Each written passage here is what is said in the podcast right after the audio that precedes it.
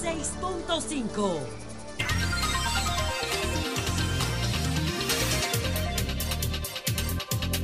19 de abril, 2.35 minutos, aquí y en todo el país.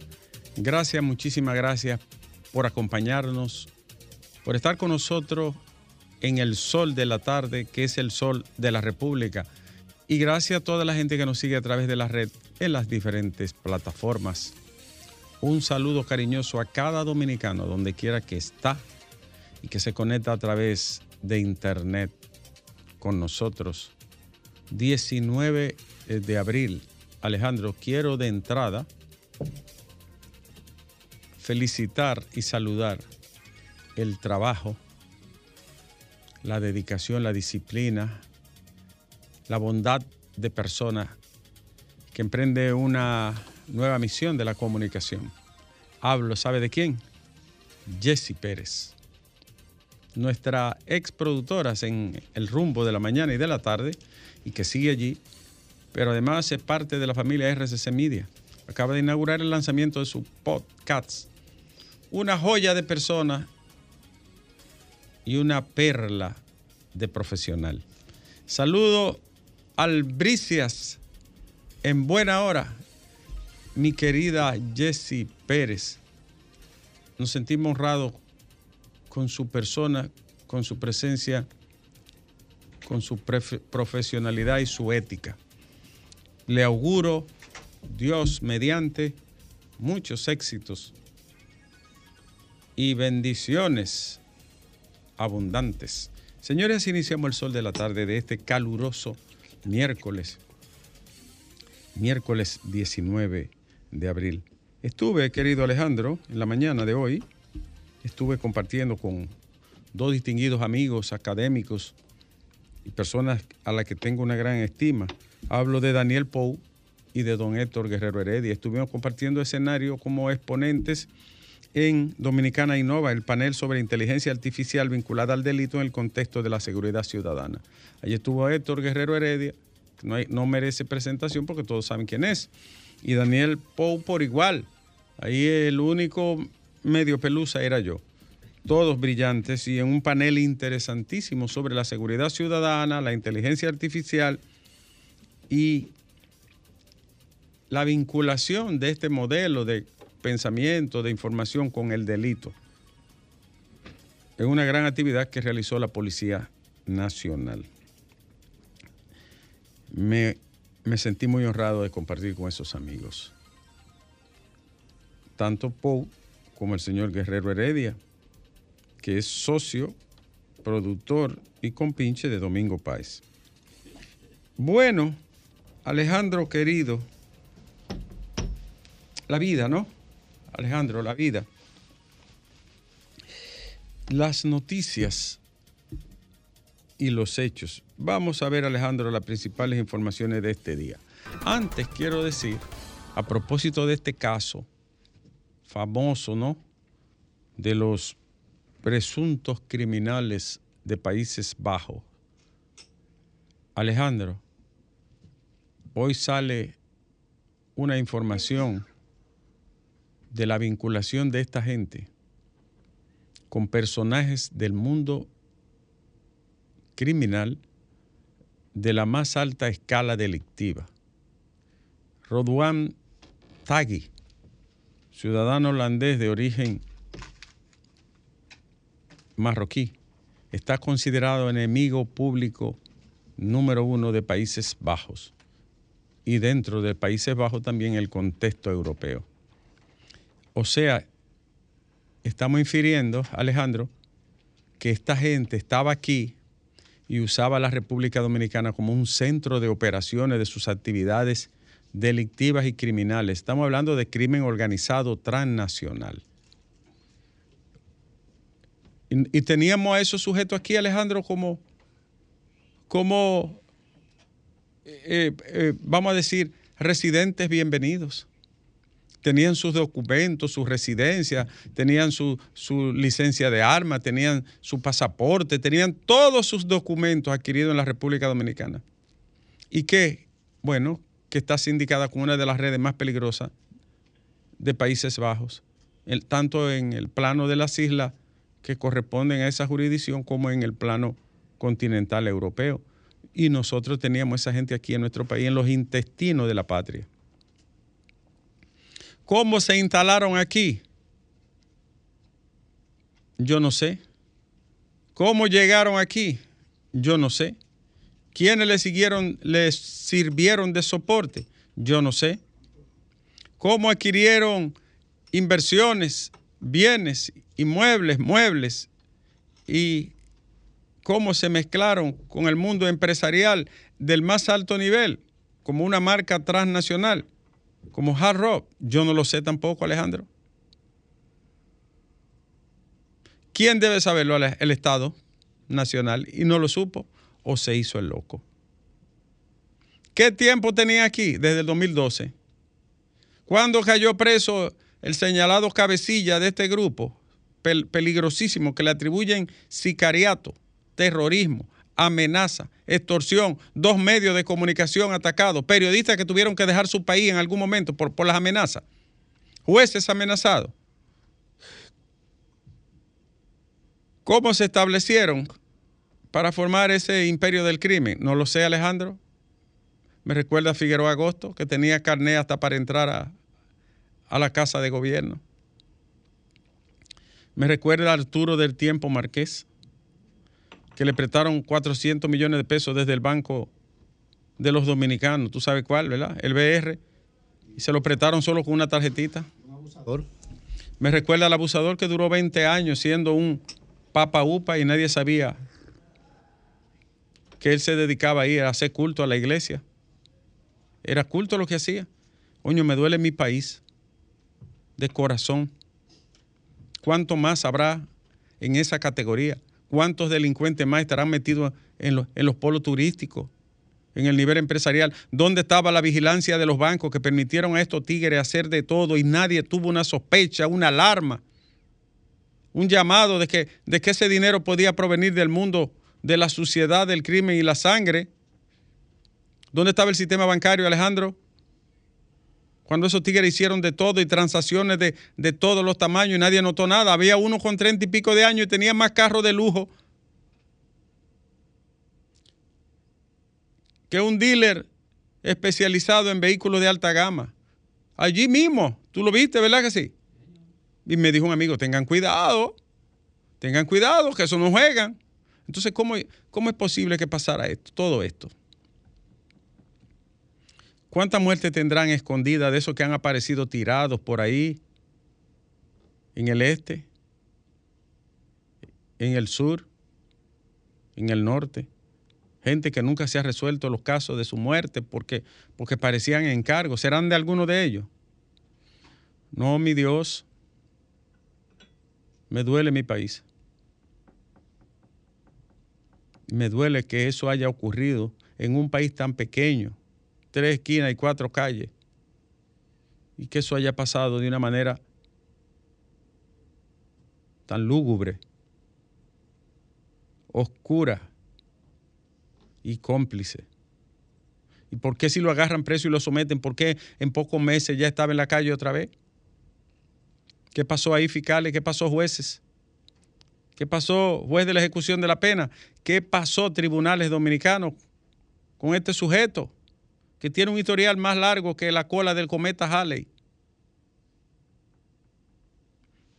Me duele sinceramente.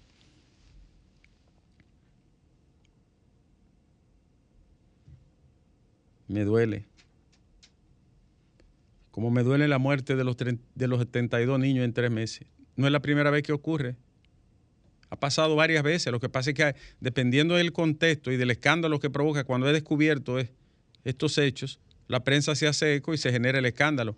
Pero eso ocurre con frecuencia. Tenemos, tenemos los dominicanos una de las tasas más altas de mortalidad, tanto materna como infantil y neonatos, por años acumulados en esa, un desangramiento de las vidas de criaturas. Qué, vergüenza de, de sistema de salud. Qué oprobio, Alejandro. Qué rabia.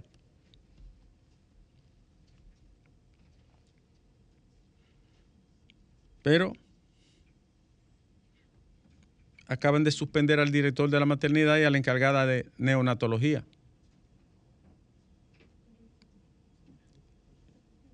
De los 34 niños muertos en el mes de febrero, 11 eran haitianos y 23 dominicanos. La mitad, el 50%, porque es un desastre el tema este, sin documentos, sin control, sin vigilancia, sin nada.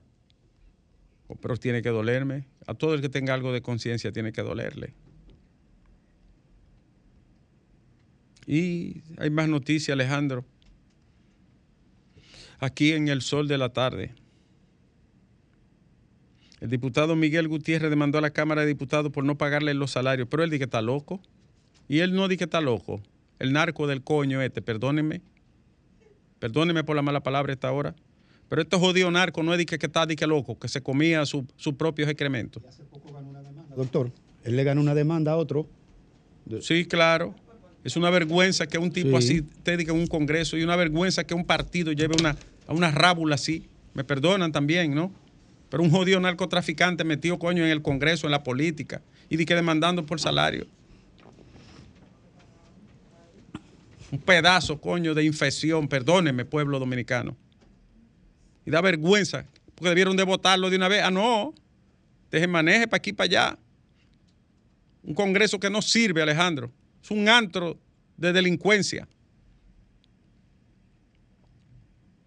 Me perdona la mala palabra de todo corazón. No hay palabra maldicha si por mala no es tenida, decía el alciprete de Ista. Sí, pero no vamos a hablar de lengua española ahora.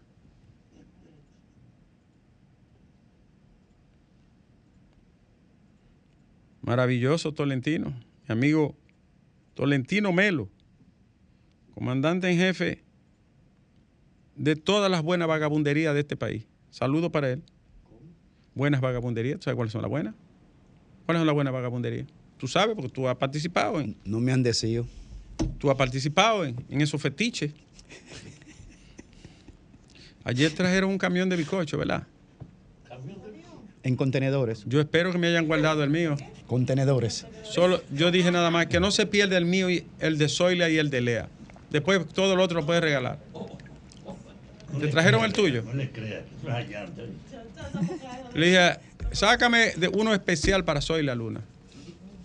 Sí, pues, ah, porque a, esas a, esas hay que tratarla bien porque se comen vivo a uno. ¿Eh, Alejandro? Sí, no, de verdad. Ni que, la está oyendo. ¿Eh? Dice Alejandro, cuidado que te, te, No, no, hay que tratarlo y con un cuidado del carajo. Con un cuidado del caray. Eh, cuando tú hablas de Soy la Luna, estás hablando de una institución. ¿No es así, Alejandro? Una institución. Es así. Y está como Doran Gray. No envejece. Como el retrato de Doran Gray. Ay, ay, ay. El retrato de Doran Gray. Cada día tú la miras y luce más joven. ¿Es verdad? Pero entonces envejece, le envejece él. Habrá, hecho un pacto con, la providencia, porque no lo iba a hacer con la maldad, con la providencia. El caso es, a mí me dijeron que no, que es que ella se lava el, el rostro y el cuerpo con miel de la India, barro de Egipto, arcilla de la Mesopotamia, Alejandro, y, leche de cabra de Medio Oriente. Ay, santísimo. ¿Quién se baña? soy la luna. Y se esfolia con está rejuvenecida. Es una especie de Cleopatra, pero sin traición. Y un esfoliante de arena de, de, la playa de Nagua. No, no, Nagua. ¿Cómo esfoliante de arena? Eso somos nosotros, los mortales. Yo espero que, yo espero que ella esté oyendo esto. ¿eh? Tu pele lengua va. En Punta Cana Atención, porque no lo saben. Aquellos no lo sabían ni esto tampoco, ¿verdad? En Punta Cana hay varios representantes de la. No, no vamos a decir en el este, vamos, vamos a guardar la palabra, porque no es, no es un lugar específico. En el este del país hay representantes de la mafia rusa. Lo digo aquí hoy. Peligrosísima también. Te comen con limón eso, Alejandro. Así. Ese de Bonao lo pican. Para que lo sepa, eh. Si aquí se averigua el lavado en este país, hasta a esto voy yo a verlo preso, a estos dos.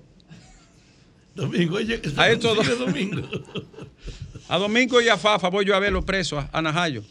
se averigua el lavado. Me- Déjame dejar eso mejor tranquilo, porque estos tigres son peligrosos. Me lo han dicho ya tres personas. Ahí va la morena. Ahí va ella, la más bella. ¿Cómo es que se llama ella? Esa. Ella. Ella se llama. Ella, ella, ella.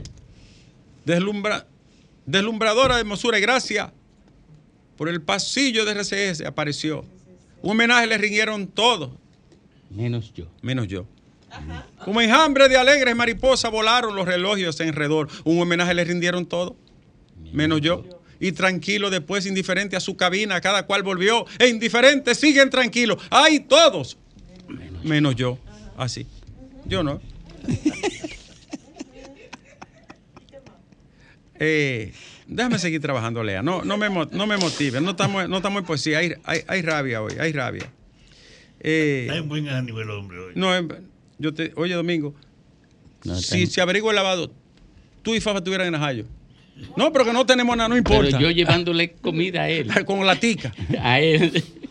Las actividades comerciales y musicales de Nuto. Ay, ay, ay, ay, ay. Ese fue el que gritó, ay, sáqueme de aquí, yo no conozco a esa gente. Yo no soy de ellos. ¿Tú lo viste?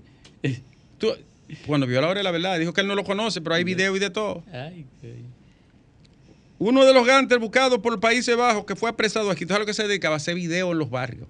¿A Con los, con los ratatá. Sí, sí. ¿Hacer qué? Videos. Es que eso es negocio ahora mismo. Perteneciente a la estructura Macromafia y No Limit Soldier, Orvin Lawrence Huawei, conocido como Nuto, llevaba una vida de lujo, como un príncipe, como un jeque árabe, Alejandro. Lleno de, de prendas por todos los lados, blin blineando. Eh, ahora, ¿por qué, ¿por qué llegan tan fácil y se establecen estos jodidos gánteres en nuestro país? Por la impunidad, ¿eh? Por la impunidad, Domingo. Y entonces lo agarran de que la justicia y lo liberan de una vez. Sí. Porque la impunidad es completa, ¿verdad? Es redonda. Es redonda. No, Es mira, la impunidad aquí en República Dominicana está al servicio de todo el que puede reunir una buena cantidad de dinero para comprarla. Dios santo. Dios santo. Pero yo lo que está diciendo Domingo es el problema de fondo. El que tiene dinero puede comprar la impunidad. Porque no hay impunidad para esos 32 mil eh, 32 mil presos que están tirados ahí, la mayoría con, con medidas de coerción que hace mil años que se Se venció. vencieron. Y pudriéndose allí Pudriéndose. hacinado, hacinado. Tuberculoso, Sí, pero diabético, pero- con pero- úlceras en las piernas. tú no verás ninguna fiscal ni ningún fiscal No, lo- pidiendo que le suspendan la, no, la, no, la condena, Ni los juristas. ni, lo- ni los abogados. los- los famosos abogados. y ningún abogado va a pedir el debido proceso No, para, para, eso. eso infelices no. Para eso no. Esos infelices lo que tienen es un mal proceso. un mal proceso. Ah. Por eso yo digo que el debido proceso aquí es una de las figuras jurídicas más desacreditadas. Sí, es porque es excluyente. Porque nada más se El usa debido para proceso para lo que defender tiene. bandidos, para lo que tienen cuarto. Para los ladronazos. Vamos a decirlo en palabras sencillas, Alejandro, ¿verdad? Para los ladronazazazos. Eh, Bolívar Valera no aspirará ni a alcalde ni a diputado. Está guapo el hombre. Eh, Está guapo nuestro amigo. No se dio cuenta que ahí en esa cámara lo que se va a perder tiempo. Dijo que no vuelve a eso, que no vuelve no, a perder tiempo. pues pierde tiempo. Bolívar Valera, de familia de esta RCC, amigo de nosotros, joven, un joven bueno. No, no, no va. Bolívar aspira a algo, mi hijo. Él aspiraba a la alcaldía, era. Pero que lo, lo tumbó un rifero. No, le pusieron. Le salió un saco virado, de el número, el número le salió el bolo encima. pelado. Un saco de arena. Lo encima. tumbó un rifero. Llévatelo para tu partido. Aquí. Que- de Bolívar. Lo- Para la Oye, fuerza, es un palo que dan ustedes. oye, los riferos Pues yo no, mucho- me lo voy a llevar para la izquierda, no va a ir para allá, para trabajo. Llévatelo No. para allá. Preséntaselo a, ¿A quién? a Narso. Profesor, me gustaría. ¿eh? ¿Qué tú dices? ¿Eh? Obviamente, si él decide venir, ¿eh? Es un gran muchacho. es un gran muchacho, ¿no? Ya se lo vi que se lo estaban planteando en Pero él, él descubrió que hay motoconcho en este país, el líder. Sí. Sí. Es Dijo, es una pena que la juventud te- esté motoconchando. líder, pero ahí como que hubo un fao, líder. Porque el motoconcho llegó con Colón aquí. en la nave de la niña, la Pinta y la Santa María vinieron tres. mo- a- Leo, Tres motoconchos parieron aquí. Atención, Leonel Fernández. En la niña, la Pinta y la Santa María llegaron tres motoconchos en cada una. Y, eh, y cuando sa- salieron de la isla, que los indios vieron ese aparato y, y creían que era un dios. El primer pasajero eh, de la bajó de la colonización fue Fefito. Pero el líder, En un no sabía, 70. el líder no sabía que hay motoconcho aquí.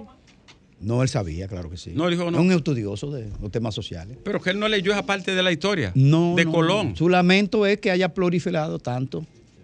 Y en cinco años fue que proliferaron. En seis, en siete, en diez. Entre. En los últimos No años, relaje. sí. No relaje. Oye, eso comenzó En la India, la niña. cuando se decidió entregarle la propiedad del Estado. Ay, déjalo ahí. Y toda esa gente que trabajaba en los ingenios. Pues dime, salieron por ejemplo, yo, yo iba a jugar pelota al Ingenio Quiqueya, Ingenio Porvenir, Ajá. Ingenio Santa Fe. Esos ingenios, aunque hubiera crisis, era floreciente la Oh, economía. Pero yo viví en el ingenio Consuelo. Sí. Todavía de- mi padre tiene Te digo una cosa, ahí. cuando se cayeron los ingenios, San Pedro dejó de producir atletas, Sí. porque ellos apoyaban todo lo deportes. Pero déjalo ahí. Eh, señores, continuamos con las informaciones, Alejandro. Entonces, los moto- atención, pueblo dominicano. El motoconcho llegó en la Niña, la Pinta y la Santa María. Para que ustedes lo sepan. Eh, Alejandro. Eh, cuando, ¿Cuál fue la que se hundió? La que, que- la Navidad, que construyeron el fuerte de la Navidad, La la Santa María, María. Cuando se hundió la, la- la Santa María, Alejandro, que las tablas la usaron para el fuerte de la Navidad, se salvaron dos gomas del- del motor. Salieron nadando con ella. para una compra-venta. Para la 20. Para la 20 Le, cogieron para la sirvió de flotador una de las gomas. Yo creo que Colón, esa era la nave de Colón. Él se montó en Sí. Yo creo en que Colón esa fue que ese llegó.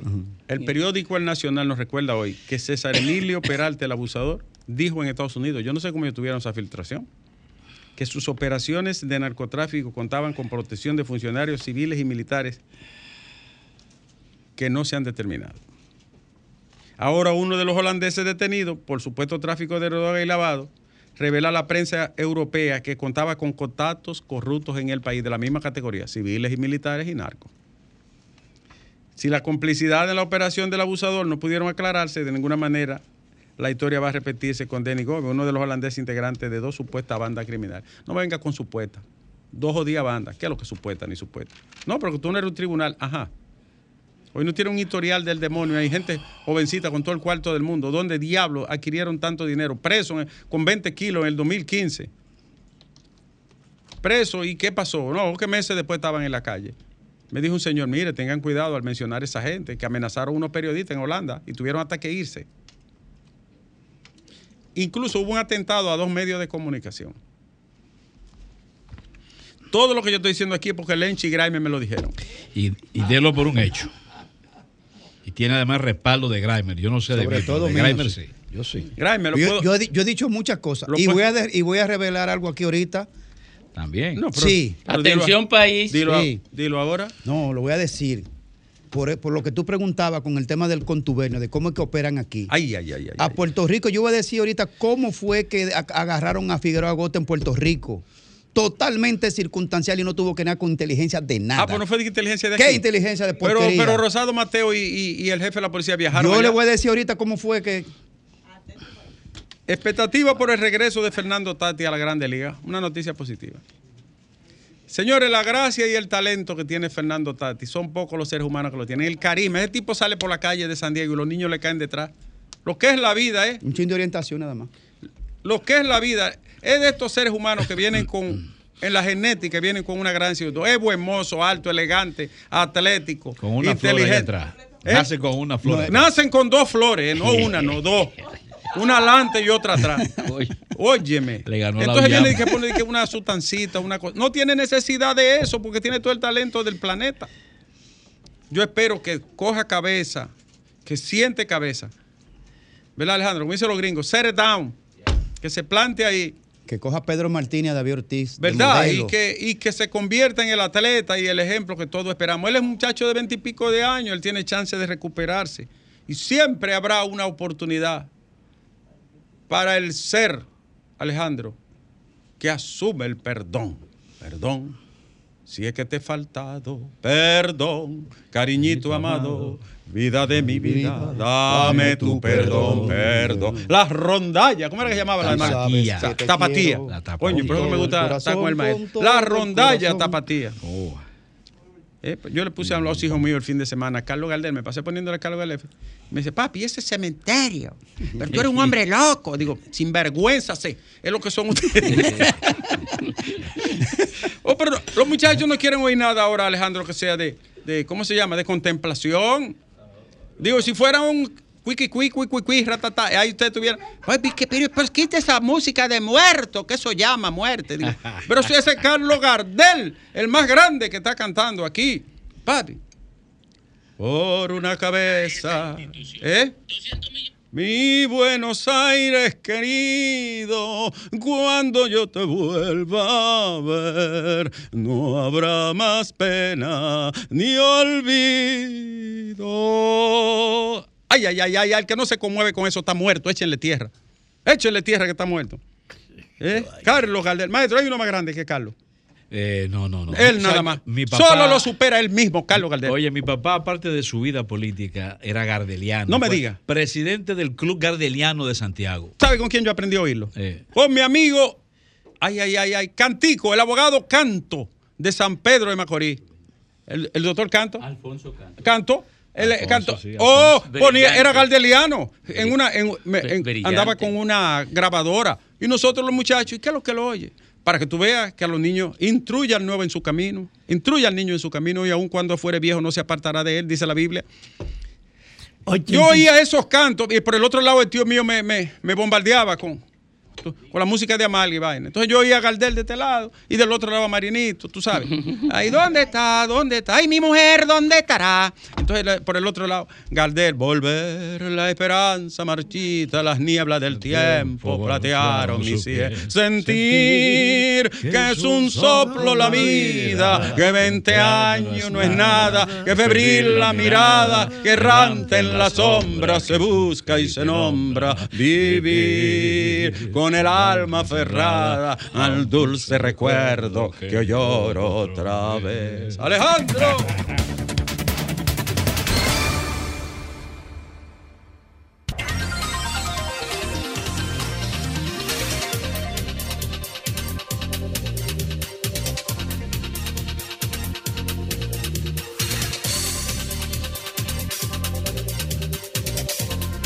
Regresamos al sol de la tarde.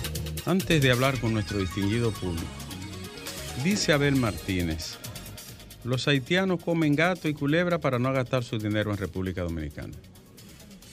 Ese, discursito no lo va a llevar a ninguna parte. Abel, querido Abel, de corazón, yo no voy a votar, yo no voto ni nada de eso, ni debiera de meterme a decirte esto, pero hermano, pero elabora un discurso más pulido, más, más pulido, más, más siglo XXI. Tú eres un hombre muy joven, eres de los pocos que naciste después de la muerte de Trujillo, de los pocos que aspiran, ¿no? No, después de la revolución. Incluso después de la revolución, Sí. pues tiene cincuenta y pico de Sí. años. Entonces, a ver, como consejo sano de corazón, ensambla una buena pieza oratoria que se vincule a los problemas, a las expectativas, a las esperanzas de la. Pero eso de que, que comen gato y culebra. Dime, ¿dónde lleva ese discurso? De corazón, ¿dónde lleva eso? Y yo, para que no se espante, yo quiero decirle que he comido perro, gato Sí, pero tú comiste eso en culebra Asia, en Asia. Él está hablando aquí. y caballo. Él está eso en Asia, que en Asia se consumen, ese- esa, esas proteínas se Y consumen. en la guerra de Nicaragua se tuvieron que comer los perros. Pero- eh, por, por el hambre. Pero, o sea, un, un candidato presidencial habla de que no, no consumen aquí. No, pero no, no, digo, yo puedo estar equivocado, tal vez él está en lo, en lo cierto. Pero me pareció chocante eso, chocante, que en ese nivel se salga con un, un trozo de discurso tan maniqueo como ese. Vamos a hablar con la gente. En este miércoles 19 de abril. Buena- Buenas tardes, Cala- Ca- Calamar Nieve, ¿cómo está usted? Hola hermano, ¿cómo está? ¿Y ese nombre de Calamar? Usted que le da 100 dólares a la Olimpia Video porque le sucian el vídeo y le, da- y le da 100 dólares a usted. dijo usted el otro día. Otra cosa, Nieves. Es verdad que usted va para medio ambiente, ¿verdad?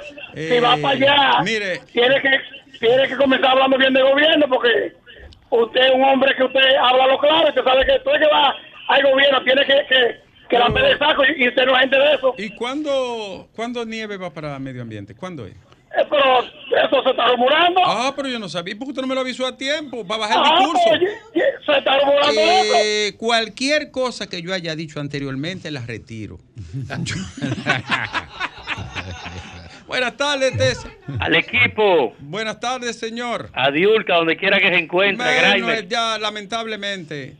Ya, ya, fue lo último. No, doctor, no, no, Esto es lo Diulca es pero no se preocupe, ¿sabe quién viene para acá? ¿Quién? Dunia de Win. Pero Diulca es insustituible, doctor, ahí en ese equipo.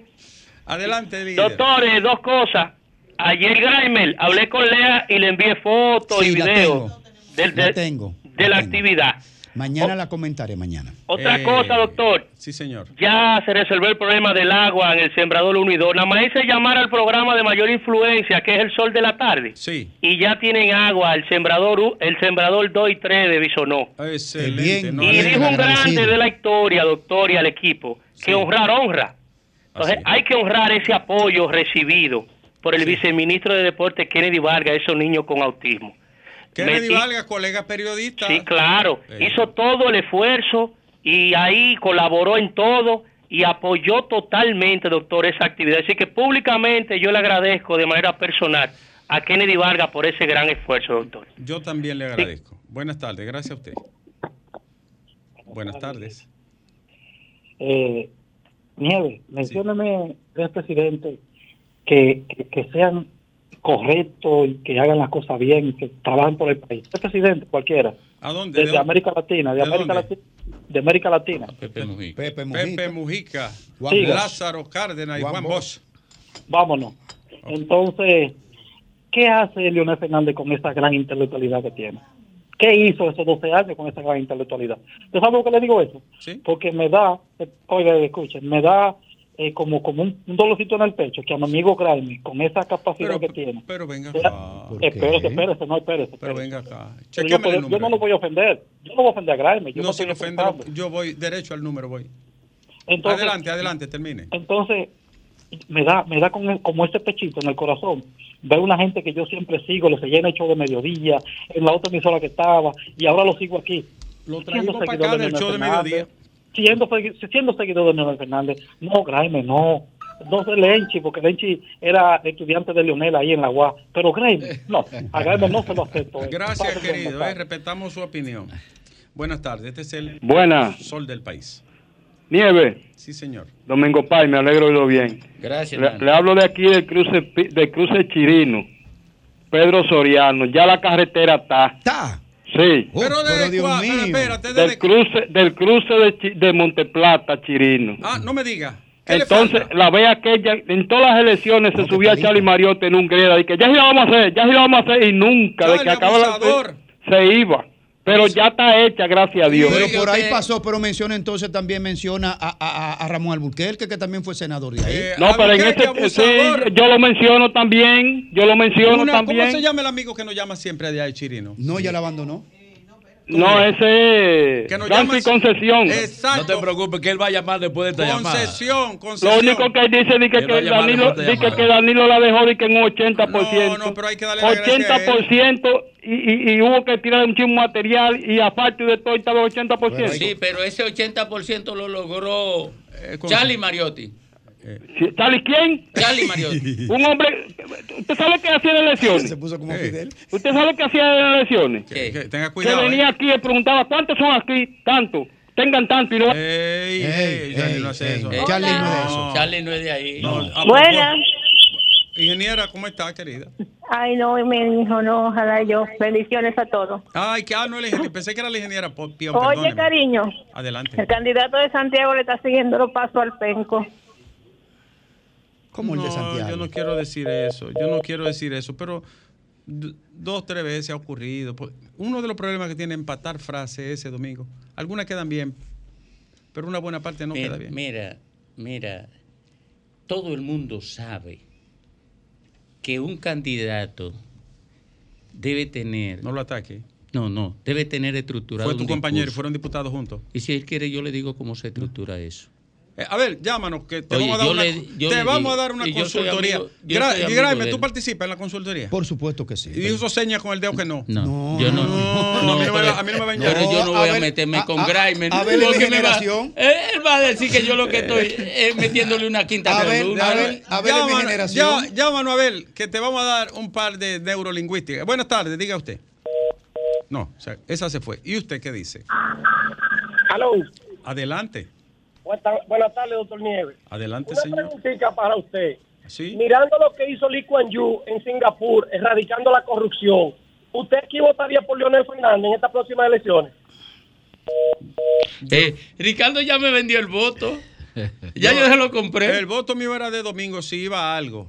Y estamos en veremos, porque esto ha aumentado, esto no está lo mismo que antes, ¿no? Oye, Ah, estoy- ese voto ya yo lo compré. Ah, no, yo, tú sabes que Y- y estoy por venderlo. Domingo tiene un centro de belleza. Yo mandaba a Juana dos veces a la semana para que Por me intercambio. la, me la desollinara Eh, bien. yo le lo compré por el voto. Para que me la desollinara bien. Pero ahora, ahora él, él me dice que la mande cada dos meses. Sí, porque ya. Cada dos meses. Y tengo que no ya, Y porque- tengo que promoverle el centro, que es muy bueno, tengo que promoverlo en mi canal. Y la Mm. cada dos meses. Y se la va, le arregla la uña Es porque una, ya queda una, a una. una. Esta semana una uña y la otra. Digo, así no. Así no. Así no. Este es el sol del país. Este Buenas tardes, es doctor. El sol de la tarde. Diga usted. Muchas gracias. Eh, permítame recrear lo expresado por doña Consuelo en la mañana. Oh, lo que doña Consuela diga, diga Eh, aquí se, respeta. Una pelea Quien para mí es la verdadera soberana de este país. Adelante. Mientras, mientras este país se pasa Ella es la Isabel el II de aquí. el tiempo en chercha, el tiempo en chercha y testeo, ahí hay un centro bono conspirando en contra de este país, conspirando las 24 horas. Aquí no se hacía nada que a Balaguer no le gustaba. ¿A dónde está el señor presidente de la República? Infiltren a todos esos enemigos de este país, por favor. Gracias. Eh. Consuelo no le va a, per- a perdonar que usted diga que ella es Isabel II, ¿no? Eh, yo, No. yo no sé lo que fue, pero ni entendí, pero Consuelo tiene razón. Buenas tardes. Buenas tardes para ese gran equipo y saludos especiales para Lea. Eh, Domingo, yo soy la persona que pienso, no sé si estoy erróneo, como que voy a decir, Sí. que para que este, este país o este pueblo pueda cambiar, nosotros como ciudadanos somos los que debemos cambiar porque hemos enfocado la esperanza en cada uno de los gobernantes y lo que hacen es que empeoran la cosa. Yo entiendo que como ciudadanos debemos ser más exigentes en cuanto a los derechos que nos tienen o nos corresponden como lo mismo. ¿Es cuánto? Feliz tarde. Muy Sí. buena llamada, querido. ¿Verdad? ¿Verdad? Tiene Muy razón. buena. Es- y fue muy escueto, pero sustancioso. Buenas tardes. Todos. Buena. Buenas. Adelante. Doctor Nieves, usted que también participó en todas las marchas verdes, Sí, señor. yo, no, no Sí. perdí una. Qué orgulloso que somos parte de la historia, Sí. del cambio que ha, el giro que ha dado este país. Sí, el aporte en de Marcha Verde, ciertamente. Sí, sí, sí. Un, un- colega de Santiago me preguntó que si usted fue de los creadores. Yo le dije, yo creo que sí, con Domingo Paz. No, nosotros no la creamos, nosotros soltamos la idea. ¿verdad? Ah, ya. Soltamos la idea, pero la, crearon la- la- los, los grupos, las Nosotros, organizaciones. no, Ese- sí, nosotros. fue una conjunción social. eso. Sí, nosotros nosotros dijimos, este país, dijimos algo y la gente lo asumió, pero no fuimos creadores, ¿no? ¿Aló? Sí, sí, le escuchamos, adelante. Ah, bueno, que digo que somos parte de la historia porque ya se inició una era de régimen de consecuencia en este país y ahora viene, ahora es que falta mambo, eliminar esas Eh. ocho mafias o nueve que hay. Ay, que ay, usted ay. la sabe cuáles son y conforme la más prioritaria. Primero los, los productos básicos la canasta familiar, de los combustibles, tarifa eléctrica, el tráfico de los indocumentados, ARS, FP, todo, la no privatización del agua, no nos toca más el medio ambiente. Esa presa por Cotuí, por el único chin que le queda a ellos de, de vida en Cotuí, no se puede permitir. Y le quiero decir algo, doctora, a usted personal. Cuando nombraron a Seara Hatton, yo le pregunté a Luis Carvajal, que para mí merece todo el crédito, me dijo, mejor de nominación no pudo hacerse, pero tienen que complementarla con un equipo de, de militares que hagan cumplir las leyes, porque esa mafia que está ahí no atempera, no responde a ningún ministro, al contrario, mire cómo mataron a Jorge Mera a través de- del energúmeno ese. Entonces, esa no es el ministro, es complementarla con una fuerza para aplicar las leyes y que donde digan eh, privar un permiso se cumpla, porque ellos no cumplen. Gracias a usted. Tú sabes que. Bueno, eh, mucha gente dijo eso con respecto a Miki, porque todo el mundo sabía que él no es un corrupto, que iba a buscar dinero, como ha ocurrido ahí durante tantas etapas, ¿no? Pero, lamentablemente, no solo es no coger dinero, hace falta otra cosa, hace No. falta valentía, hace falta eh, eh, respuesta, hace falta gerencia, hace falta tener un buen equipo técnico. ¿No es así, Domingo? Sí, mira, es que el perfil de él es de un planificador. De un tecnócrata. Sí, pero lo de tecnócrata es como más, más general. Pero yo digo planificador, no es un operativo. y ocurre que en las regulaciones, cuando son del carácter tan abarcante como medioambiental, lo que se necesita es fundamentalmente un operativo que esté normado. Te voy a decir una cosa, Domingo, para que tú veas eh, en el mismo sentido brevemente, ¿no? El delito ambiental, el delito ecológico es un delito continuo, es flagrante y es permanente. Tú no necesitas mucho. Tú tienes que ir. Se produce un delito. Tú vas y lo, lo, lo arrasas y lo, lo buscas preso. Tú no necesitas buscar. ah, no, ellos se van por unos protocolos una pendejada que para, para dilatar, para que sigan dañando y No, jodiendo. pero mira, ¿qué fue Pero eso tiene que saberlo un buen equipo. Oye, mira, la gente no sabe esto. A mí nadie me lo ha dicho. Yo lo intuyo a partir de conocer a lo que me voy a referir. Por primera vez en el país, Seara Hatton y el grupo de técnicos, entre lo que está Pavel y eso, que está en economía, planificación y desarrollo, por primera vez vincularon el plan de desarrollo del gobierno, del Estado Dominicano, a la protección medioambiental. Y al ordenamiento te- del a- territorio. Sí, a, lo- verdad. a la protección medioambiental, al ordenamiento territorial y a la sectorización de los recursos. Yo pienso que el encantamiento que le provocó esto a Luis Abinader lo llevó a cometer el error de mandar a, a cejar a Hatton ahí, que eso no es su perfil. No lo es. Buenas tardes. Pero además, Sí, pues, eh, déjame Ricardo. decir esto también. Oh, Vamos a escuchar al oyente después, eh, a, a Lenchi, para no interrumpirlo más Ricardo. Dígame, señor. sácame, rapidito. sácame, sácame de una duda. Dígame, hermano. ¿Tú, tú crees que es posible, señores, pero es que el mundo se va a acabar? Dígame rapidito. Yo, yo vi en las redes que Rochi RD va a tocar en el Estadio Olímpico y que hay taquilla de 384 mil billetes para ver Palacio de los ese carajo. Una cosa es loco, ¿no? Bueno, ima- No. imagínese. Eso se llama mercado, ¿no? Y moda y gusto. Dígame, Lenchi. Bueno, eh, en cuanto al tema de medio ambiente, también eh, creo que hay un problema de gobierno, actitud de gobierno, porque hemos estado frente a, a diversos casos en los que medio ambiente prácticamente ha dicho que no puede hacer nada porque se lo impone el gobierno.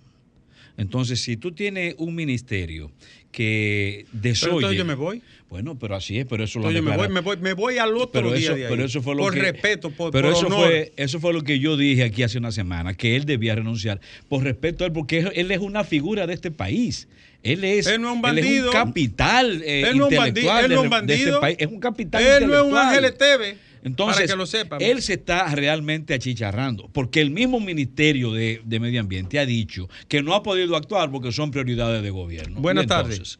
Buenas tardes. Buenas tardes, hermanos. Adelante. Gracias, doctor Nieves. Fíjese, yo tengo un caso parecido al de Luis Polonia. Lo- la diferencia que el mío es desde agosto del año pasado, que me están, que la comunicación le están firmando.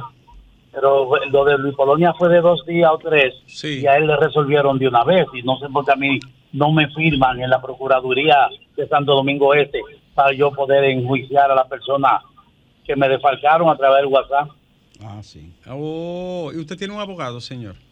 Sí, señor. Y por, pero su abogado sabe cuál es la diligencia. No, no fue un delito de alta tecnología. Sí, sí, Adica y todo eso, pero que no es que no han firmado los jueces, no sé por qué no firman. No entiendo, pero sería bueno que su abogado se comunique con nosotros. Está bien, gracias, doctor. Muy- A usted la gracia. Vamos a escuchar estas dos para entonces hacer la pausa. Buenas tardes. Ricardo, ¿cómo estás? Bien, querido. Qué bueno. Yo necesito pedirte un favor. Sí. Y también a Lenchi, como son maestros ambos, y es eh, ver de qué forma se habla con el director del Instituto Nacional de Bienestar Estudiantil, INAVIE, Sí. ya que eh, los centros educativos eh, están recibiendo las raciones alimenticias con la matrícula del año 2021-2022 y no ha habido forma de que esa, ese instituto actualice la, la, la matrícula del desayuno escolar. Por ejemplo, eh, hay centros educativos que el año pasado, el año 2021-2022, tenían 500 estudiantes inscritos y este año la matrícula le subió 150 estudiantes. Él sigue mandando los, los mismos 500 panes, los mismos, las mismas 500 Ah, entiendo. leches, Entonces los mismos algunos. 500 platos de arroz, claro. Te, te prometemos Claro. traerlo aquí. Lea, vamos a traer a, a Víctor Castro. Eh, si no este fin de semana, para la próxima semana a principio. Igual la esa pregunta ahí. Entonces, entonces Actualización. u- sí, una cosa, Ricardo. Eh, eh, hemos estado haciendo diligencia para que eso se resuelva, pero lo que, lo que alegan es un asunto de que esas, podríamos decir, 100 o 150 raciones por cada centro, hay que llevar la licitación, pero eh, eh, el, el tema es que en años anteriores la jornada escolar extendida se crea en el 2012 y en años anteriores solamente la primera semana se mandaba un formulario donde el director del centro actualizaba la matrícula estudiantil Sí. y se, se actualizaban la- la- la- las ¿Y raciones. entonces cuál pero es el problema ahora? Fue por el COVID, ¿verdad? Que se retrasó el tema este. no, el problema es ahora que no actualizan la matrícula y... Pero y- ¿por y- qué no la actualizan si eso es un... Si hay eso- directores distritales y regionales de educación. Pero es que los directores distritales y regionales no no tienen no tienen facultad el que tiene facultad para actualizar esa matrícula es el director de INAVIE entiendo Pero es que el Te- te director, prometo perdóneme, que el lo voy a director de. INAVIE, incluso. el director de INAVIE recibe la data, la información de los jefes en el territorio, que son los directores distritales y los directores regionales. sí perfecto el director de INAVIE recibe la data de los centros educativos directamente Mira, voy, voy a llamarlo hoy a Víctor. Vamos a ver si puedo tener alguna respuesta. Porque eso es incómodo, ¿verdad? Entonces se queda un- una cantidad. Pero eso es para Claro. todo el país o Parece que en alguna alguna región. región. o- o- Bueno, en, ¿Cuál es tu en el, en, el, en el distrito La 4, en el distrito que a mí me pertenece, eh, 71 centros están sufriendo eso. ¿Pero dónde? ¿En qué territorio? San Cristóbal es la regional Ah, San 4. Cristóbal, Sí, exacto. San Cristóbal. Regional 4. Sí, y aumentó mucho la población estudiantil, o sea, Bueno, en mi centro aumentó 100 estudiantes. por, por, por aula, por, quiero decir por centro. Bueno, bueno, en mi centro aumentó 100 estudiantes, no no no puedo hablar de los demás Pero porque no manejo que se los quedan datos. 100 sin comida. No, no puede ser. no se Exactamente, es así, no es así como lo dijo comida. Lenchi. Es así como lo dijo Lenchi. Llama aquí Esta- al 80. Oye bien, que Lea, Lea está haciendo algo. 809-537-9337. Llama de una vez. Muy 809-537-9337. Vamos, Muy a ver bien. cómo- vamos a ver cómo te damos una información adecuada. ¿eh? Muy bien, gracias. Bien. eh, Preocupado, vamos a- un maestro preocupado. Sí, buenas tardes. Buenas tardes, Nieves. Buenas tardes. Yo me sentí tan alegre cuando vi una niña de una escuela pública que la aceptaron en jail. Concursaron 50 mil estudiantes, aceptaron 4 mil y esa fue una dominicana de una escuela pública. Debiera de ser algo ordinario que muchos niños fueran, como lo son los países asiáticos, que tienen más de 600 por cada mil niños que son extraordinarios. Nosotros no llegamos a un niño extraordinario por cada mil. Mil, no llegamos a uno por mil, 0.75 en la última medición. Buenas tardes, señor. Tardes, Nieve. Nieve. Óyeme, Nieve, este país está marchando mal. Yo recuerdo que Mario Lama, una vez murieron 13 niños y ese hombre acabó con la gestión pasada. Es Mira cierto, ahora le, le sacaron el tuit, se lo sacaron, porque ahora el problema de tú Ah, hablar, de hablar y de decir cosas es que te lo guardan ahí, la memoria no se borra. Wow, Porque wow, esto- te digo una cosa, es un problema ondulante que va y viene. Por eso, Nieve, hay que tener cuidado. Mire, Nieve, no, no se- acepte ninguna posición en los gobiernos. No, mi hermano, ¿quién ha dicho que yo voy a hacer? Ya yo estoy viejo, acá, envejeciendo, lleno de canas. eh, Esto eh, no- eh, con mi parte pudenda ya cada vez más, más flácida. ¿Qué- ¿Para dónde voy yo ahí? ¿Para dónde voy yo? Pero ahí? ve- Yo lo que quiero es que mi país veces mejore. Nieve, pero a veces hay mucha gente que por un cargo te ponen a lamber. Hermano mío, la ya la época de Lambert yo lo hice. Cuando tenía 13 años. Pregúntale a Chocló.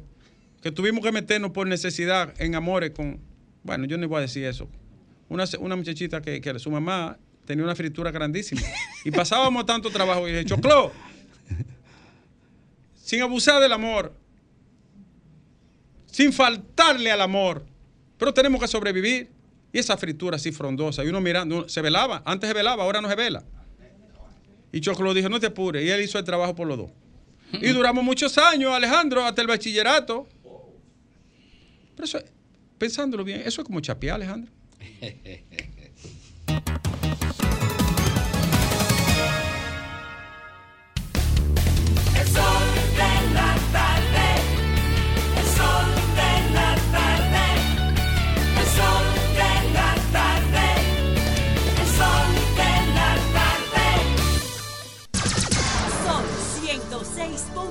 Sol 106.5. Sol, Sol 106.5. La, la- la más interactiva.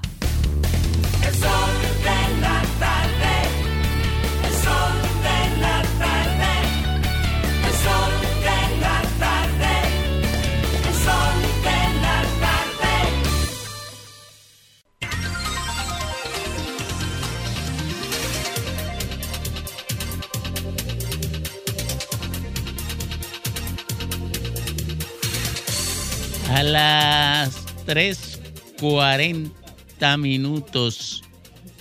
Regresamos al sol de la tarde, al sol del país. Bien. Que quede claro, es con Lenchi. Con Oye, No te apures, Grimer, yo te voy a ayudar. Lo soltaste. Secundariamente. Ay, ay, ay, Bien. Cancelaron, destituyeron al director de la Universidad, de la Maternidad San Lorenzo de los Minas. Bien. Destituyeron la directora del departamento neonatal Neonatología.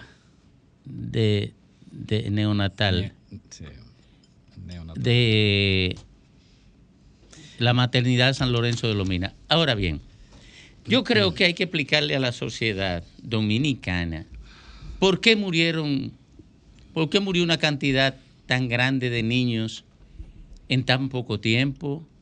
Y si fue una infección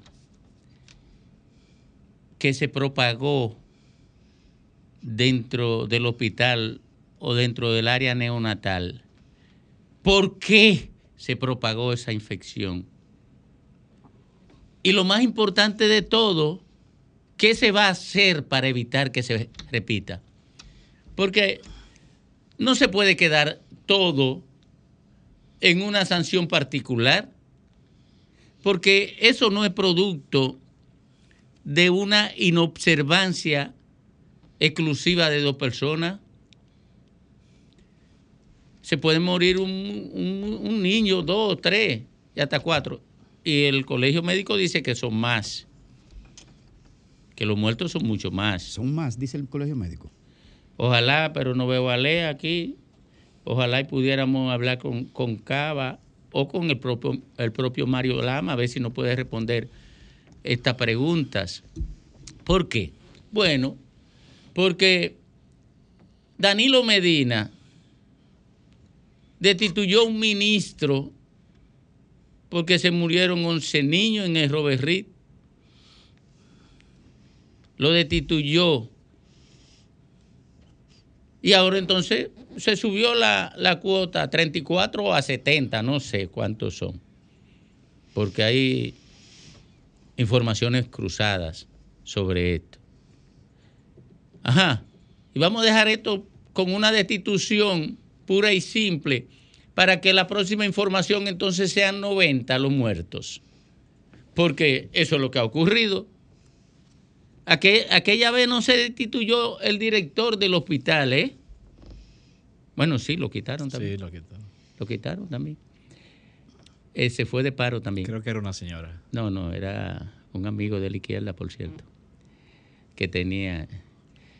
Eh, pero de cualquier manera, lo importante es en esto, es que se responda a esta pregunta para que la sociedad sepa hacia dónde vamos, si vamos hacia multiplicar la cantidad de muertos, como ha ocurrido en esta ocasión, o si vamos a disminuir, ¿con qué lo vamos a disminuir? ¿Con qué política? ¿Cuáles son las respuestas? ¿Cuáles? Sí, porque lo único que se ha, se ha como... Porque esta sociedad está muy acostumbrada, bueno, porque esa es una herencia cristiana, hay que buscar un, un diablo en cada situación para que el pensamiento binario esté lleno, esté completo. Hay que buscar un diablo.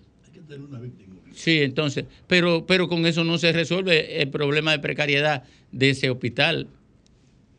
No se resuelve nombrando, eso es un poco esconder la, la cabeza en la arena, como el avestruz. Eso es, eso es lo que se ha, ha hecho ahí. Entonces, si la sociedad se conforma con eso, tiene que esperar la multiplicación de los niños muertos en los hospitales como consecuencia de carencias, de desorden, de ausencia de gerencia y de orientación efectiva para proteger la a, a la gente. Pero mira, ahí hay varios problemas al mismo tiempo conjugados. Aparte del tema de, de los 34 niños muertos, que es una, en cualquier sociedad es una catástrofe, es altamente doloroso ver, ver y saber que mueren tantos niños en tan corto tiempo en un solo lugar, porque estamos hablando de que es un mes, e incluso se dice que son más, y se dice que fue en menos tiempo todavía. No hay informaciones muy precisas sobre eso. Y por eso entonces digo que hay más de un problema invo- involucrado. El otro problema es la falsificación de información. Porque ¿cómo, Eso sí, eso sí es terrible. ¿Cómo sale? ¿Cómo es que esto sale? Esto sale a través de, inda- de- de indagaciones periodísticas, en donde dentro de las cosas que aparecen es que había órdenes en el hospital de falsificar el número, eh, la información, cambiando el número de muertos y cambiando además también el relato de la causa de esas muertes. Ahí hay otro problema serio, muy serio, que se trata de falsificación de documentación oficial, documentación oficial de Estado. Pero no es solamente por un problema de corte estadístico, es también la- el daño que esto implica a la sociedad.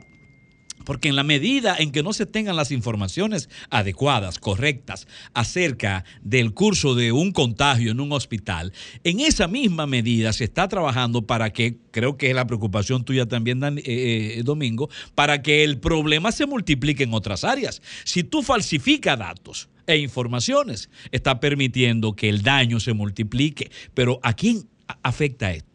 Esto afecta a la sociedad. Y ahí viene el, el el problema de la responsabilidad de Estado. Esto no es un problema so- solamente del director de allí. Ahí son responsables también las máximas autoridades de salud, que son las que tienen la responsabilidad ante la sociedad dominicana. ¿Cómo es que no se dieron cuenta? ¿Cómo es que no habían canales de, parte de- del Estado? Del gobierno en específico para recibir la información correcta y alertar al ministerio. ¿Cómo que el ministerio no reaccionó? Y finalmente, el colegio médico, ¿eh? Eh, esto también me dice a mí que el colegio médico, Domingo, tiene que mejorar sus contactos con los médicos, porque se supone que los médicos debieron alertar con tiempo al colegio, porque el colegio médico hace las veces de Contraloría Social. Es una de sus funciones, Contraloría Social ante la sociedad y frente al Estado, al tiempo que asesora. Pero ¿cómo es que médicos no informaron eso a tiempo? Que tuvo que ser a través de denuncia periodística. Entonces ahí hay una debilidad también en los hilos de conexión de la parte eh, orgánica, funcional, operativa del colegio Pero- pero- con sus miembros. Pero, ¿en cuáles otros hospitales del sistema de salud materno-infantil se ha dado una situación como esta? Eh, en, el, en la red, la red pública de servicios de salud. Y además me extraña que el ministro de Salud Pública no se haya pronunciado. Es verdad que él puede argumentar que es parte de la descentralización, que eso forma parte del Sistema Nacional de Salud. Pero caramba, es el sistema de salud que el ministro de Salud debería pronunciarse sobre una situación como esta, involucrarse para mejorar las condiciones del sistema de los servicios de salud en un área tan sensible. Se ha dejado de lado el tema de que ese es el centro de mayor impacto de parturientas de nacionales haitianas. ¿Qué sucede? Aquí hace un año y pico, creo que fue, se detectó una bacteria que aquí habían décadas y décadas, creo que desde los 50 o 60 se había erradicado del sistema sanitario. Una bacteria altamente contagiosa que infectó precisamente, creo que fue ese centro, que hubo que hacer una limpieza, una sexia profunda y generalizada, y precisamente vino de una de las parturientas haitianas, una de esas bacterias peligrosísimas en el sistema de salud. Entonces, una de las cosas que afecta el diálogo comunicacional con ese tema del sistema de salud es que hay que tratar con pinza el tema de las parturientas haitianas por el tema de las amenazas exterior al país sobre la situación de, de supuesta, ¿cómo se llama?, segregación o negritud en la República Dominicana eh, con el tema de los haitianos. Entonces, si las parturientas haitianas llevan un proceso no controlado de vigilancia, de control de salud previo, ya sea que vengan a parir o sea de las que viven aquí, obviamente que a la hora de su ingreso al sistema, que no se le puede negar en condiciones de emergencia, que es un parto, pero hay que tomar los controles previstos.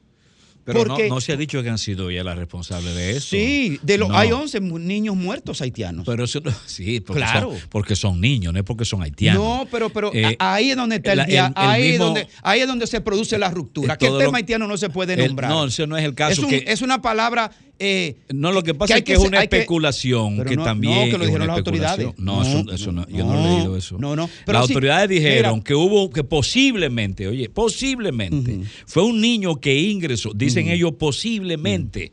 Todavía ni siquiera lo han investigado o, o por lo menos no han ofrecido pero, una pero, pero, información. pero ¿qué importa que sea neolandés? Lo que te quiero decir es que la situación de la. tú estás diciendo que fueron haitianos. eso No, es que se dijo. Es que ya se dijo que 11 de los niños muertos son haitianos. Pero Ahora, por niños pero- que fueron infectados, no pero, por haitianos. pero mi hermano, usted no escuchó el comentario que yo hice ayer. De 11 tumbas, de, on- de, de 34 tumbas, de 34 familias impactadas, de 34 madres que se le murieron sus niños. No, no, no, no. Mi comentario ayer fue absolutamente del lado de las víctimas. Eso nunca se puede negar. Lo que pasa es que la situación sanitaria de las parturientas haitianas hay que ponerle un control extra, es lo que quiero decir, porque viene encargada con una situación de descuido de sanidad producto de su situación de su país y producto en las condiciones en que viven y en que crecieron sin control de llevar un, un seguimiento a su embarazo y van a parir en condiciones de emergencia. A eso es lo que me refiero. La palabra haitiano no puede estar vedado en el diálogo No, no, público lo que nacional. Tiene que estar en la investigación, la responsabilidad en la política si, de y, investigación. si, y si el germen de la que no se- bacteria lo llevó una parturienta haitiana, tiene que decirse, ¿en qué afecta eso? Es una realidad pero eso material. es sí, pero tú estás condicionando algo que, no, que, que no ha sido debidamente Bueno, verificado ni comprobado. la autoridad no- no, hay Oye, investigación. Aquí lo que hay que demandar No, es primero hay, una pero lo que yo he dicho investigación es falso. y segundo Yo actuar en Lo que yo he dicho es falso, Lenchi. De que aquí las parturientas haitianas vienen con una gran carga de, de infectación producto del no control sanitario de su país. Eso es una, eso es, eso es decirle que a, a una realidad. Es que los hospitales tienen, deben de, tienen además un Pero es que protocolo. aquí no se puede mencionar la palabra haitiano No, en ningún es debate. que los hospitales tienen un protocolo. Es y que aquí no se puede mencionar la palabra haitiano en ningún debate. No se puede. No, es que no hay problema. el asunto no es de No, es que- nacionalidad. es que bajo ese chantaje, Es- son los ese- protocolos. Pero eh, ¿qué aporta eso? ese- no, aporta. Eso no aporta, Aporta, ¿sabe absolutamente nada, a Aporta. no ser ¿Sabe a qué? sembrar más discrimen. No, no, no, no. Aporta, aporta. Porque si del- de la parturienta haitiana viene una gran carga de infectación, hay que poner un protocolo especial. Porque los otros que se murieron, si esa, si esa bacteria. Bueno, pero tú me estás dando la razón, No. pero, no, pero no es por las haitianas. Pero qué vaina hay- del carajo, que no se puede hablar de Haití en este país. Sí se puede, Es- pero tú es- lo haces ese- siempre. No, no, no, tú no. Tienes no. eso, tú lo no, tienes eso yo- como consigna. eh, no, es, es- ¿Te es un maniqueísmo. es un maniqueísmo. Es un maniqueísmo. No, no es mani- un maniqueísmo. Maniqueísmo es desorientar No. la orientación científica de la no, cosa. es que aquí desde que se menciona la palabra haitiano es como que usted está mencionando una gente de Estamos Plutón. hablando, pero aquí estamos hablando de enfermedades. Estamos hablando Pero de si la enfermedad viene de la Estamos hablando de no hay que tener un- especulación. no hay que tener un control. es que no es un problema de haitiano. Ah, Si no. es una enfermedad, si es una bacteria, usted tiene ¿De que dónde viene la bacteria? No, la bacteria no tiene frontera. Tú- Perdóneme. y ahí es que tú perdóneme, te equivocas. Perdóneme. Las, las de donde ven el no vector, tienen- ¿sabe lo que es un vector, verdad? Si el Bueno, vector, bueno, si el no vector sé viene, perdóneme, si el vector viene de un área, es obligación de la salud de la salubridad pública decir por dónde viene el vector, por aquí. A eso hay que ponerle un control de manera específica. Específico. Pero- pero deben y haber si es de las protocolos. haitianas parturientas, que eso no es el un- protocolo pero- pero- es el protocolo del hospital que tiene que marcar las fronteras eh, eh, asociadas a, a lo que son lo- las limitaciones de posibles contagios. Y si es, Ah, en y eso, si es en eso que consiste. Y si es esa, ¿Cómo que sí es esa? Pero el problema no es que sí. Ajá. Aquí no estamos hablando de, posi- de, de posibles fenómenos. Pero- estamos hablando de cosas objetivas. Hay muertos. Ajá. Nosotros no sabemos todavía. Nadie ha explicado todavía el No, porqué de esa- lo dijo, sí lo dijo el doctor, el director lo di- el búscalo, director yo quisiera lo que dijo, dijo. después de la dijo, pausa vino un diga. niño, vino un niño aquí de los niños que nacieron que mediante ese niño No fue dijo que era se- haitiano. fue- No dijo que era haitiano. no dijo que era haitiano. No, no lo dijo. Entonces tiene que explicar, tiene que explicar de dónde salió la bacteria. Entonces, bueno. Y las sí, bacterias que han salido en los últimos tiempos en nuestro sistema de materno-infantil vienen de las parturientas haitianas. Viene, porque su realidad, eso no es una cosa del otro mundo. Bueno, lo vamos a dejar ahí. Vamos, tú, voy a buscar esos datos científicos, si son científicos. De lo contrario, tú caes simple y llanamente Ahora. en la especulación. Ahora- no, especulación nada. Ahora, cualquier sistema de salud Oh, debe estar en condiciones de evitar catástrofe como esta, independientemente de nacionalidad. ¿Por qué? Porque el sistema de salud, el, el sistema de salud trata organismos, no entes en función de su nacionalidad. Organismo, y no puede distinguirlo. Hay una alerta respecto a Haití por el tema del cólera, porque eso está establecido. Pero yo pienso que cualquier otra cosa es una especulación. Yo tengo la información. ¿Por dónde vino el cólera? Por Haití. Sí, sí, pero yo tengo la información de que aquí en el sistema de salud mueren más personas por contaminación o errores médicos que por enf- enfermedades. La gente no sabe eso, porque el sistema de- público de salud es un desastre.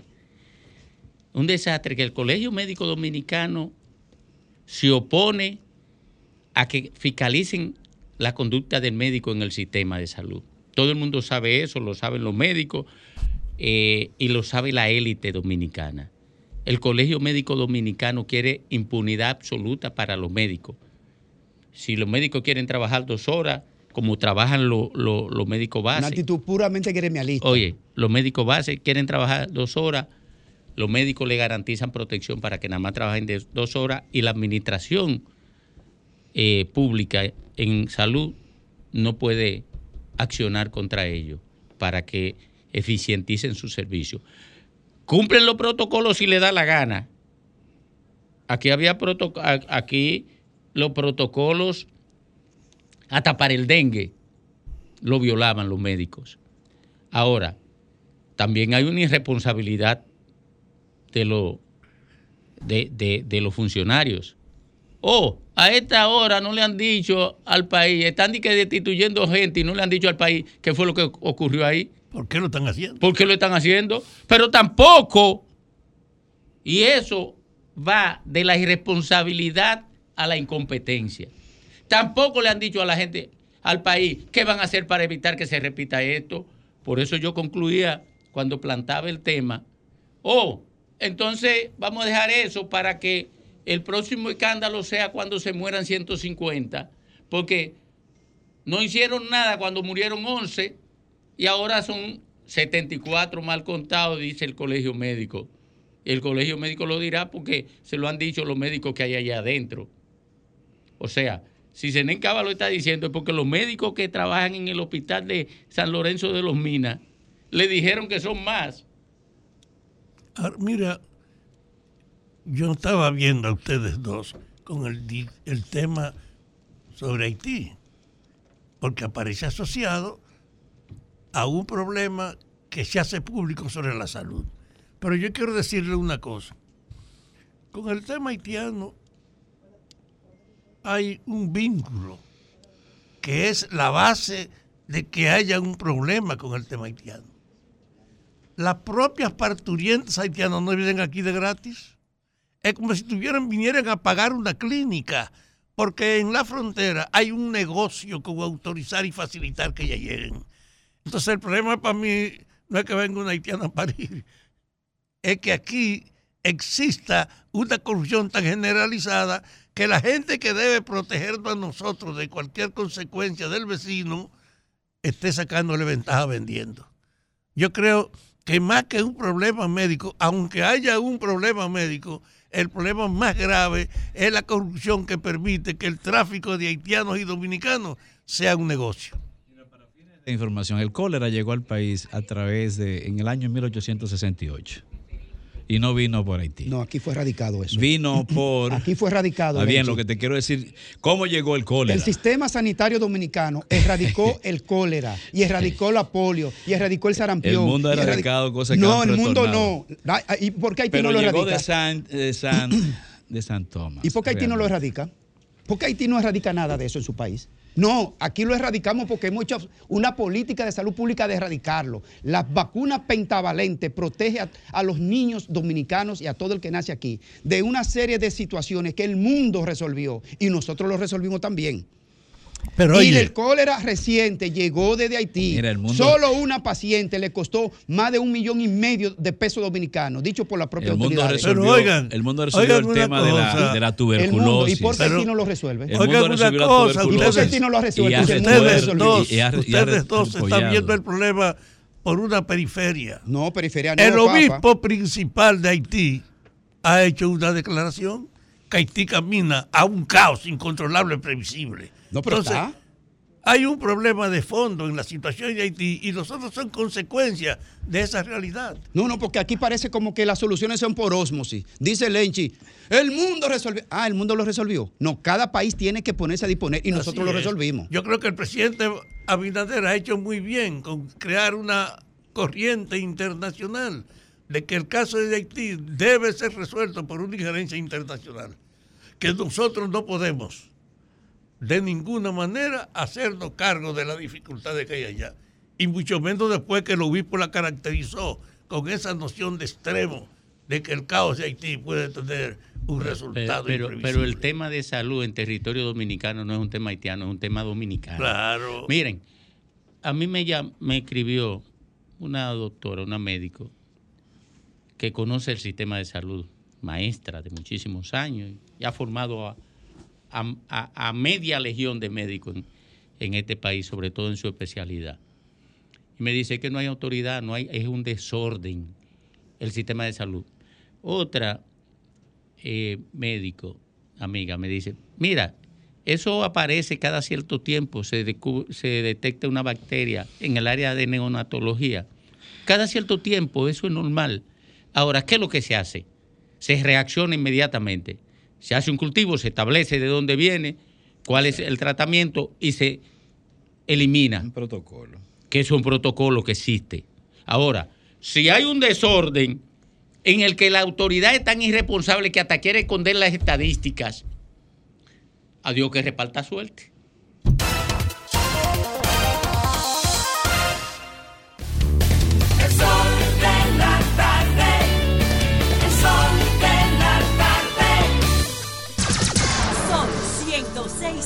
Sol 106.5.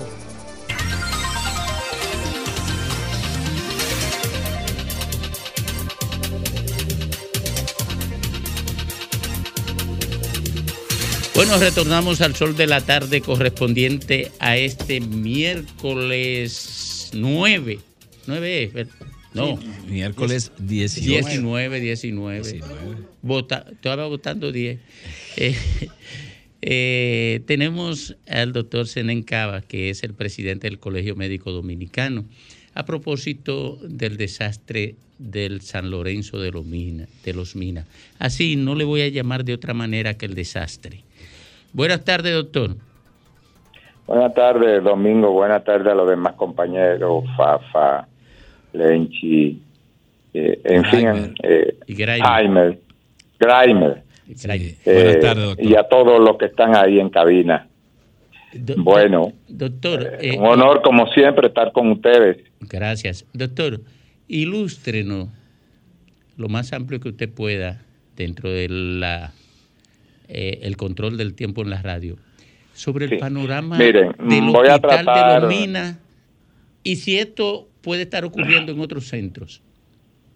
Mire, hace aproximadamente unos casi un mes comencé a recibir informaciones de que en los minas se estaba por desatar una ola de persecución que hasta ese momento apenas llegaba a la categoría de amenazas en contra de la coordinadora de perinatología o de neonatología y en contra del jefe de enseñanza por parte esta, estas amenazas venían por parte de la gerente de esa área, de la gerente general, eh, la doctora mm, Sánchez.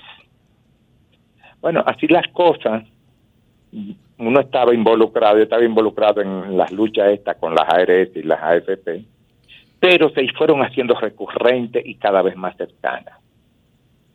Hace, hace unos 10 días llegan los compañeros de ella, se reúnen conmigo y nos dicen que la cancelación de ellos está casi lista. ¿Pero por qué? Porque nosotros hemos descubierto que ahí se están falsificando datos. Quieren, obligan a los residentes y quieren obligar a algunos médicos a, a datos. Pero ¿cómo así? Bueno, niños que nacen con problemas lo quieren poner de más para que digan que no fueron neonatos los que murieron. Y a esta altura de juego van por decenas los muertos. Digo yo, no, pero eso es grave. Eh, la situación hace, eh, implosiona o explosiona, como de las dos maneras.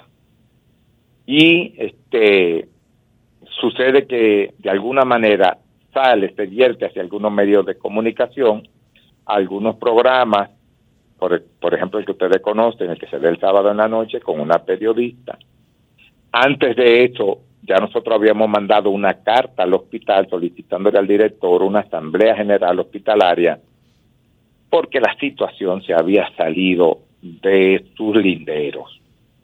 Eh, habían amenazas por doquier, el departamento desmantelado, sobre todo este departamento, el departamento de cuidado intensivo, mm, donde los técnicos altamente cualificados se habían movido lo habían atomizado por todos los hospitales del país. Ahí funcionaban tres técnicos de un área, de un departamento que le llamaban biomédica.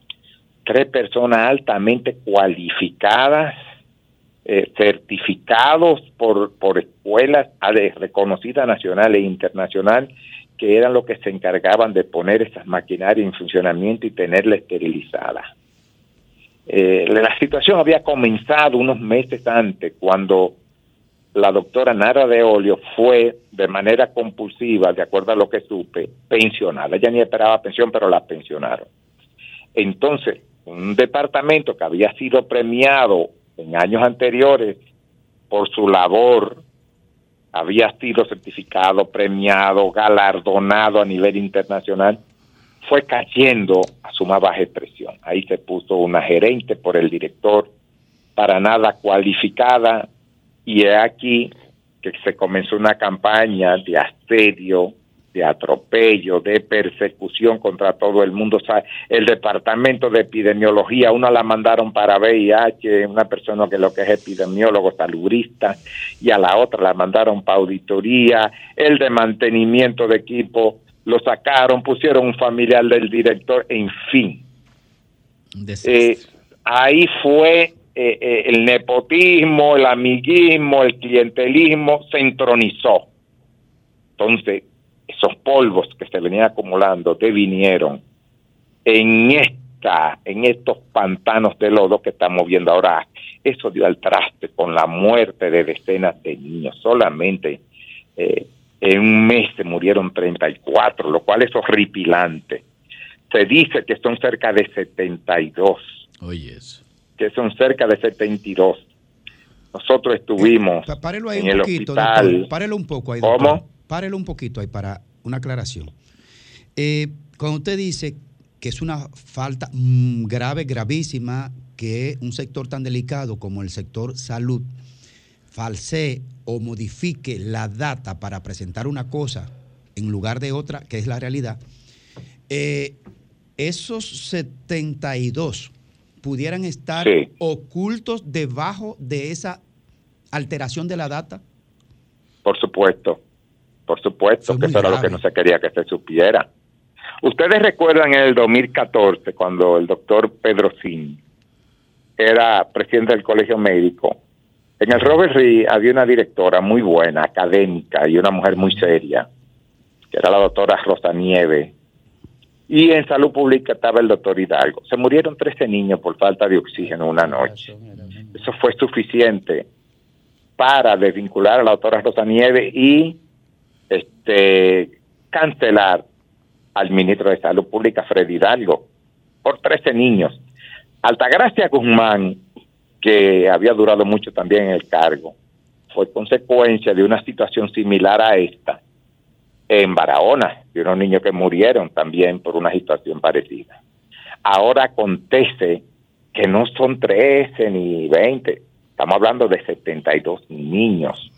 De datos que se quisieron falsear, porque no hay duda, de situaciones que se quisieron ocultar, porque aquí obedece que se desmantelen departamentos de gente seria, aquí obedece que se quiera combinar a residentes, a médicos de base, como el delegado del colegio médico, porque dijo que él no iba a aceptar eso y que nadie le hacía firmar lo que él no entendía. Eso lo vimos todo en la reunión que hicimos el lunes en la mañana. Entonces, se comenzaron a buscar chivos expiatorios. Ayer se canceló al doctor Bertré, un médico joven. Un médico joven que llamó varias veces la atención al director de que se reunieran los departamentos, pero fíjese, fíjese, compañero, lo que pasa es que la politiquería y el clientelismo se han intronizado. Para usted ser gerente tiene que saberse por lo menos el ABC, lo que es planificar, lo que es coordinar, lo que es integrar, que al final es que vienen la dirección y el control, pero aquí se comienza por lo último, porque debe controlar utilizando métodos trogloditas. Aquí hay que un gerente, un gerente, un gestor es el que consigue cosas a través de otro, y si tú no integras a los otros, y para eso tú tienes que tener habilidades. Eh, el gerente tiene que ser un epítome en términos de concitar, avenencia, concertación, integración. El gerente tiene que tener habilidades técnicas, conocer las funciones de su cargo, lo de los otros. El gerente tiene que tener carisma, inteligencia Doctor- emocional, pero no. El gerente es el amiguito del partido, el compañerito. Sí, doctor Sene, eh, qué bueno tenerle, Lenchi, de este lado. Un saludo. Gracias, Lenchi. La segunda pregunta de Domingo me parece interesante en el sentido de que si hay posibilidad de que ese tipo de situación se esté repitiendo en otros hospitales. Pero y me gustaría saber además Mire. cuál, cuál- cuál fue el diagnóstico que usted sepa, si hay, que marcó tendencia en los niños que murieron. La septicemia. La Septicemia. septicemia, niños que se mueren de enfermedades infecciosas, bacterias.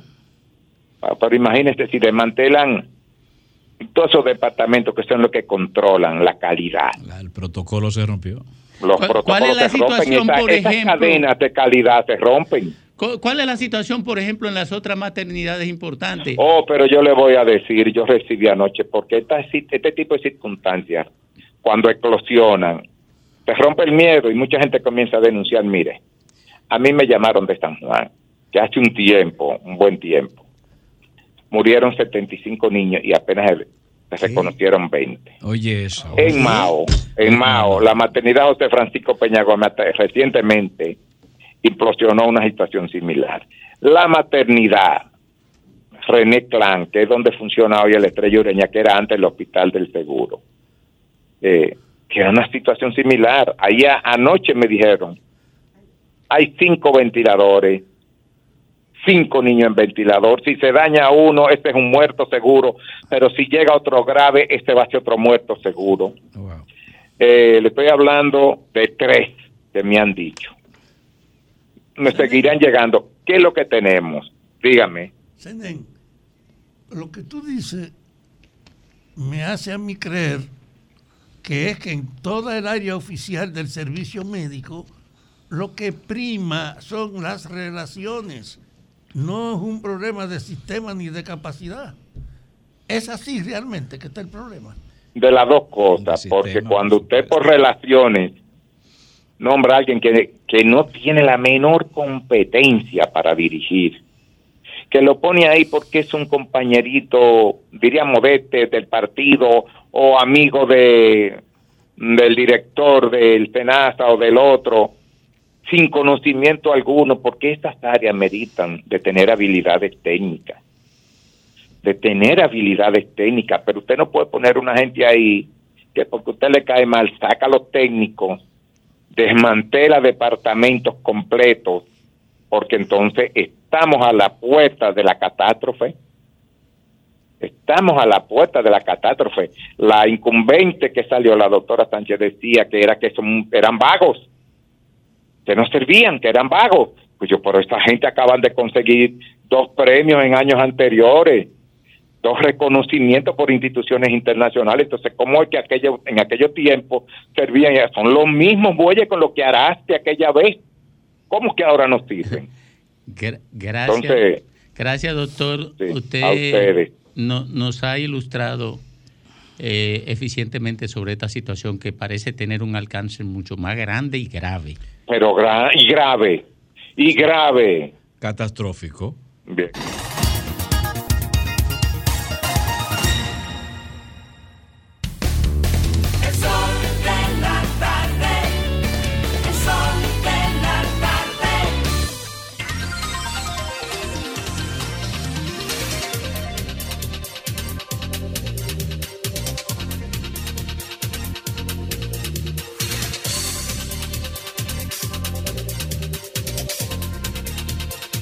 Bueno, a las 4.20 minutos aquí en el sol del país, en el sol de la tarde, grave, muy grave, lo denunciado por el presidente del Colegio Médico Dominicano, Senén Cava. Muy grave.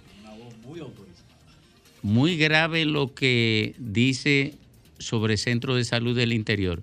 Porque si el escándalo fue grande aquí, porque fue en la capital. Porque lo de, lo de San Juan nadie lo ha mencionado. Pero aquí tenemos a Fafa. Don Rafael Fafa Taveras. Gracias, Domingo. Yo insisto que estamos viviendo un momento especial en el mundo y en la República Dominicana sobre los componentes del ejercicio de la política desde el poder. En el Partido Revolucionario Moderno se ha publicado recientemente una renovación de los responsables. Mucha gente nueva, gente joven. Hay un predominio que en la imagen que te publican te dice hay una renovación del personal, hay un relevo y ha emergido un conjunto de rostros jóvenes que están ahí.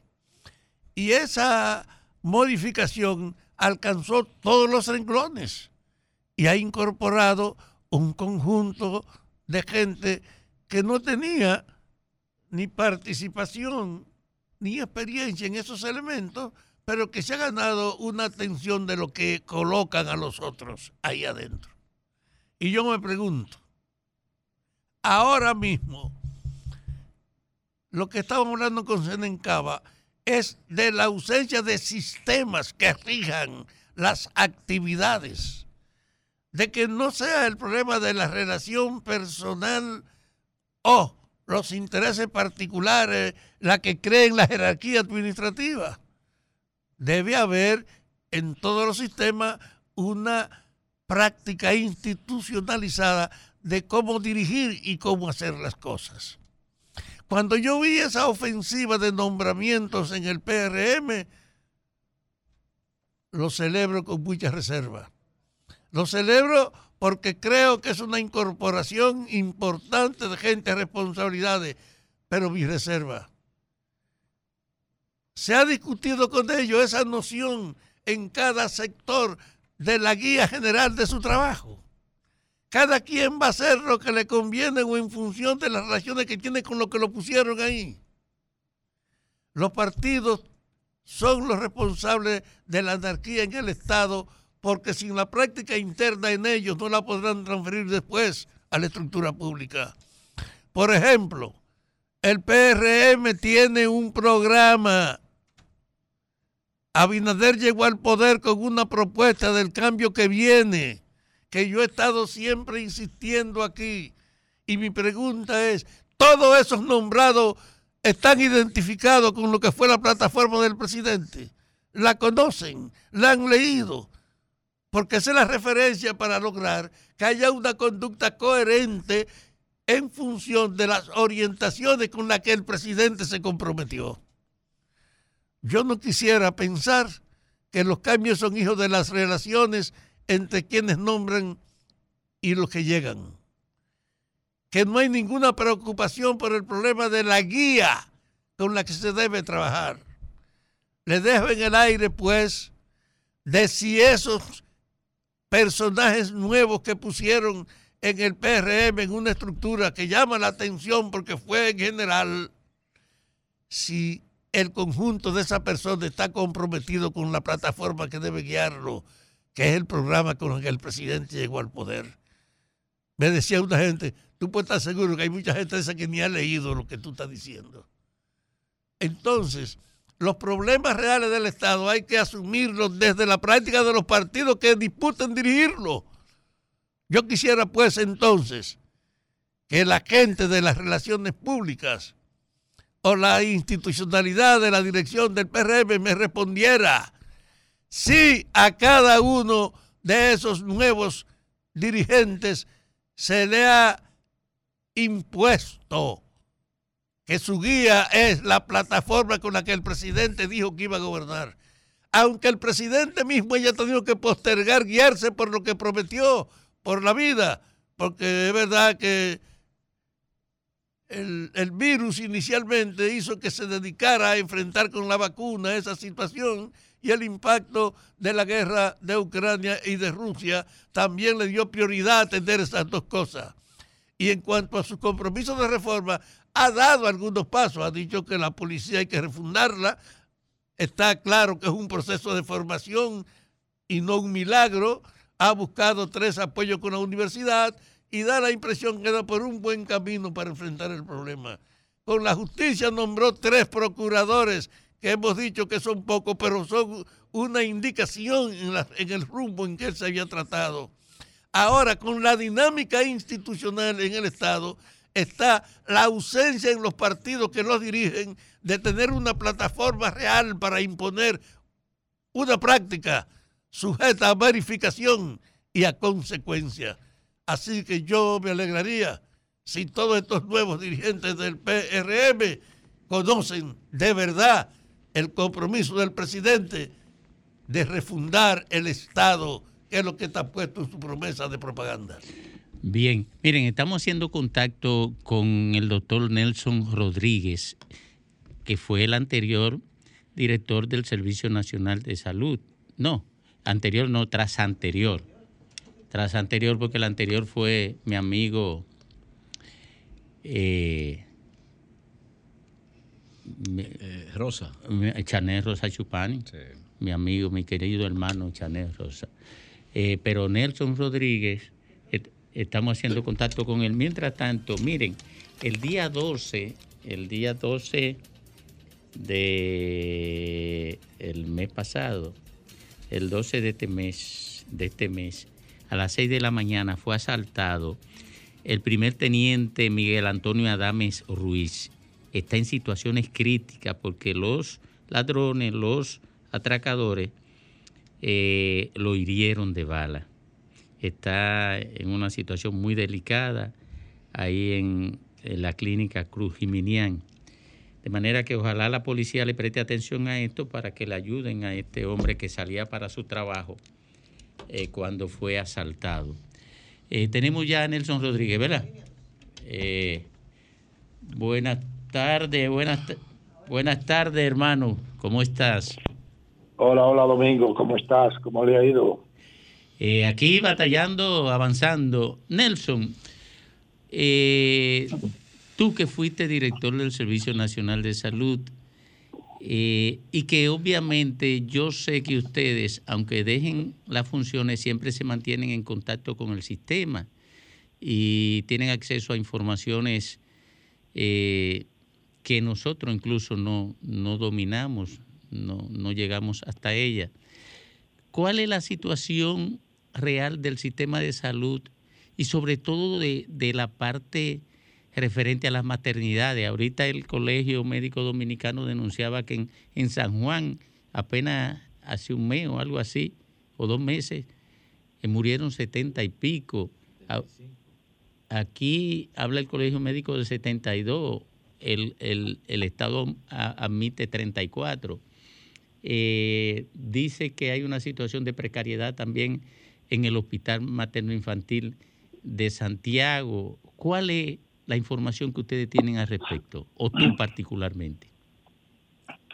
Bueno, mira, eh, el, el, el problema fundamental, a mi entender, surgió con eh, el nuevo gobierno y la incluso yo escribí un artículo a inicio de quizás los primeros dos meses sobre el tema de los recursos humanos eh, y la inestabilidad laboral de los mismos, eh, del, del dinero que se invierte en formar técnico y el tiempo para luego desecharlo cuando hay cambio de gobierno.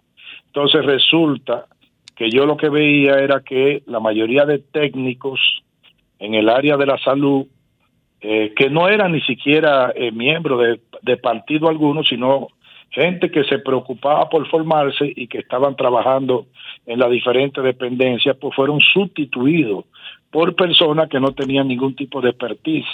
Y entonces el tema de nunca acabar, porque es colocar personas, fíjate que eh, muchas, muchas veces tú puedes tener a un médico especialista de renombre y, y reputado desde el punto de vista clínico, pero eso es diferente a, cuando pasa a una función puramente gerencial, no es lo mismo. Y entonces desconoce los programas, desconoce protocolos, eh, porque no es su, su, su, su función básica. Entonces, iniciar a aprender en ese transcurso, pues evidentemente que se cometen muchas cosas que no son eh, las mejores. Y eso puede incluso darse no solamente en un cambio de gobierno, sino que a veces en el cambio de titular en el mismo gobierno, eso puede traer consecuencias eh, lamentables que se produzcan situaciones como las que vemos. Por ejemplo, el tema de, brotes, de procesos infecciosos en áreas neonatales no son hechos eh, inusuales. Pueden aparecer en cualquier parte del mundo. Oye bien, los países más desarrollados con sistema aprobado que tienen protocolo, ocasionalmente ocurre que entra una bacteria ahí y incrementa la mortalidad. Ahora el tema es cómo buscarle solución inmediata a ese tipo de problema y para eso se necesita tener articulado pues el sistema eh, regulador, controlador, supervisor. En este caso particular se supone que el hospital tiene los epidemiólogos y esos epidemiólogos tienen que estar en capacidad de detectar tempranamente el incremento de esa mortalidad y buscar cuál puede ser la causa de la misma, que la más de las veces son problemas de tipo infeccioso, trabajar conjuntamente con el, el, materno infantil del Ministerio de Salud Pública con técnico calificado que usualmente hay y ahí puede incluso entrar eh, el propio colegio médico eh, con, digamos, técnicos que tienen, en este caso particular, del el área eh, perinatal. Es decir, la sociedad de perinatología perfectamente puede contribuir con con el análisis y la investigación de la situación. Cuando yo oigo, por ejemplo, que un hecho que sucedió en la, en la segunda quincena de febrero y que se conoce porque creo que fue Nuria que denunció eso, te lo digo porque yo acabo de llegar hace cuatro o cinco días de fuera del país y entonces me encontré con el, tema. Es decir, que no hubo una investigación real de eso, porque cuando yo veo una entrevista que se le hace al director del hospital, el, el director del hospital prácticamente se centra en un problema de tipo personal que pudiera ocurrir con la gerente o la jefa del departamento, con los médicos residentes.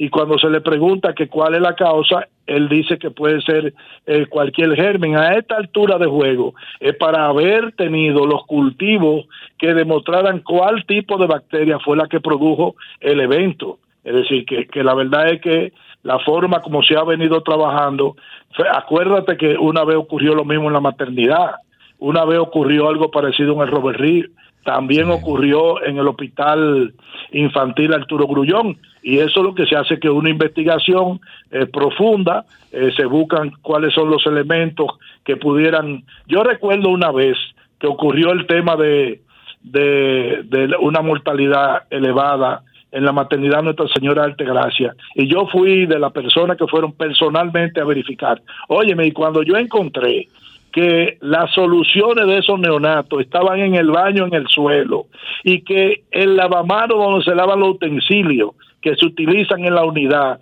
ahí mismo se lavaba el swapper, no, no más preguntas, señor magistrado, es decir, ahí no hay ningún protocolo de bioseguridad. Entonces Nelson. eso hay que estarlo permanentemente supervisando. Nelson, hola, buenas tardes, Lenchi. Un abrazo, hermano. Hola, Eh, óyeme, eh, pero aquí también se ha dado el caso de que hubo falsificación, de que se manipuló data. ¿Ese tipo de experiencia se había vivido antes o es parte propio de, de ese personal carente de formación y además carente de ética que se ha improvisado allí? Bueno, eh, el- yo lo que oí fue que se estaba modificando la edad gestacional de esos niños eh, prematuros. Tú sabes que mientras más baja La edad la gestacional, cantidad. Sí, pero mientras más baja la edad gestacional, no es lo mismo un prematuro de 26 semanas que un prematuro de 32. Con la, el desarrollo tecnológico que tenemos nosotros y calidad de los servicios, eh, un niño de 26 semanas, pues eh, difícilmente eh, puede ser viable aquí. Puede ocurrir excepcionalmente. No es lo mismo que un 32. Si, si se hace la práctica de bajar la edad gestacional, lo que se está buscando con eso es una atenuante de decir, bueno, se murieron estos niños, pero fíjate qué edad gestacional tenían, eran eh, productos sumamente inmaduros, la posibilidad de, de, supervisi- de supervivencia eh, en nuestro país todavía son, son un poco difíciles, remotas.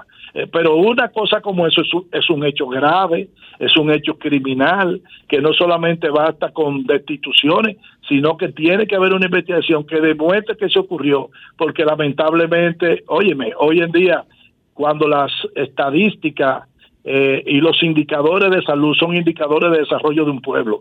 Y el tema nuestro es el tema de la mortalidad materna, de la mortalidad infantil, y que se detecte que eso se está modificando. Eh, Eso es para, para que los organismos internacionales que tienen que ver con eso, pues eh, realmente no creen no crean en las estadísticas de República Dominicana y pudiera ocasionar hasta una intervención de parte de esos organismos que tienen directrices que eh, ayudan a que los países en vía de desarrollo pues mejoren su situación desde el punto de vista de la calidad asistencial. Las estadísticas son vitales. El que hace al, mira, una vez me ocurrió a mí con uno de los ministros que yo tuve oportunidad de trabajar y era de que se estaba discutiendo que si había una epidemia o no de dengue el ministro en cuestión no estaba actualizado con los números y él había dicho que no ha- había, eh, que todavía lo- el nivel de incidencia de los casos de dengue estaba dentro de los canales esperados, dentro de los canales que se llaman endémicos.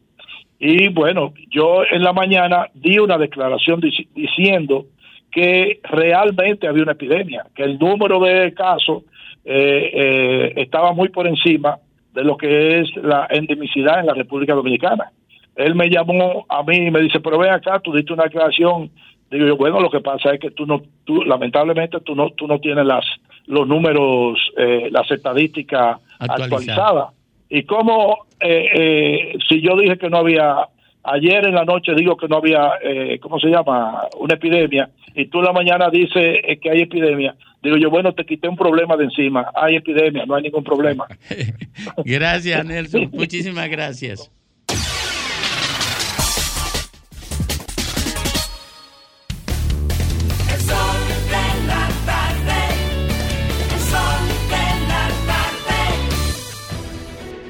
Sol 106.5, la más interactiva. Una emisora RCC Miria. El sol de la tarde. El sol de la tarde. Sol 106.5. Bueno, a las 4.45 minutos aquí en el sol de la tarde, en el sol del país, el maestro Lenchi Vargas. Gracias, Domingo. Muchas gracias. Y a ti, Dominicano, un abrazo como siempre, en cualquier punto de la isla o del planeta que te encuentres. Mira, la semana pasada se- sabíamos que hubo unos incidentes en Jimaní, en la frontera dominico-haitiana. En esa ocasión hubo un muerto. Eso no se destacó, ¿eh? No salió en los medios hubo un muerto porque eh, uno de los camioneros o un chofer haitiano parece que casi le echa encima el, el- vehículo a un oficial eh, militar eh, dominicano y él salió a reclamar y al salir a reclamar un grupo de haitianos lo golpearon, lo estaban golpeando y el tipo, el oficial ya en el suelo, sacó su arma, disparó y mató a un haitiano e hirió a otro. Ese, ese, ese, ese asunto se vivió en las redes, se conoció y lo que estamos vien- viendo ahora en pantalla tiene que ver con lo que ocurrió la semana pasada, cuando los militares incluso aparecen eh, eh, dejando que pasen los haitianos, los camiones haitianos, para evitar un conflicto mayor. Pero eso fue la semana pasada. En el día de hoy, el problema se volvió a repetir, aunque no en las mismas dimensiones. Hubo protestas en la misma puerta de Malpaso en Jimaní. Protesta del lado haitiano porque los haitianos estaban reclamando mayor cantidad de dinero por efecto de la muerte del haitiano de la semana pasada. Óigame cómo, cómo es el caso. Es decir, me cuenta un compañero de la zona que es común que si muere un haitiano en, en esa zona, m- muerto por dominicano, los familiares reclaman una indemnización y que normalmente, comúnmente, se le entrega esa indemnización. Indemnización que se consigue a través básicamente de los comerciantes de la zona, porque tienen el temor de que si no ocurre, habrán protesta o que dejarán de comprarle. Y efectivamente o- pasó también en el día de hoy. Eh, de hecho, eh, hubo que cerrar la puerta de la frontera de Jimaní para evitar mayores conflictos.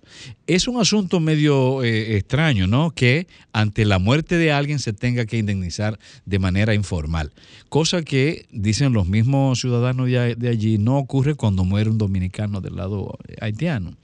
Bueno, esperamos que esas cosas pues se puedan corregir, manejarse más institucionalmente para evitar conflictos de ese tipo que pueden a veces salirse de control.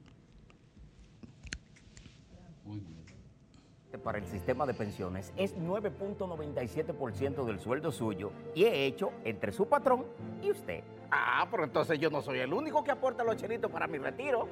Eso es lo chulo del sistema. Si su salario fuera de 10 mil pesos, 287 es lo que pone usted. Y su jefe, 710. Del total, 840 pesos van directivo a su cuenta de capitalización individual. Y esta cuenta también crece con la rentabilidad de las inversiones que hace su AFP Popular. Ah, pero eso así es un palo. Hay que trabajar. AFP Popular, confianza absoluta. El sol de la tarde. El sol de la tarde. Sol 106.5.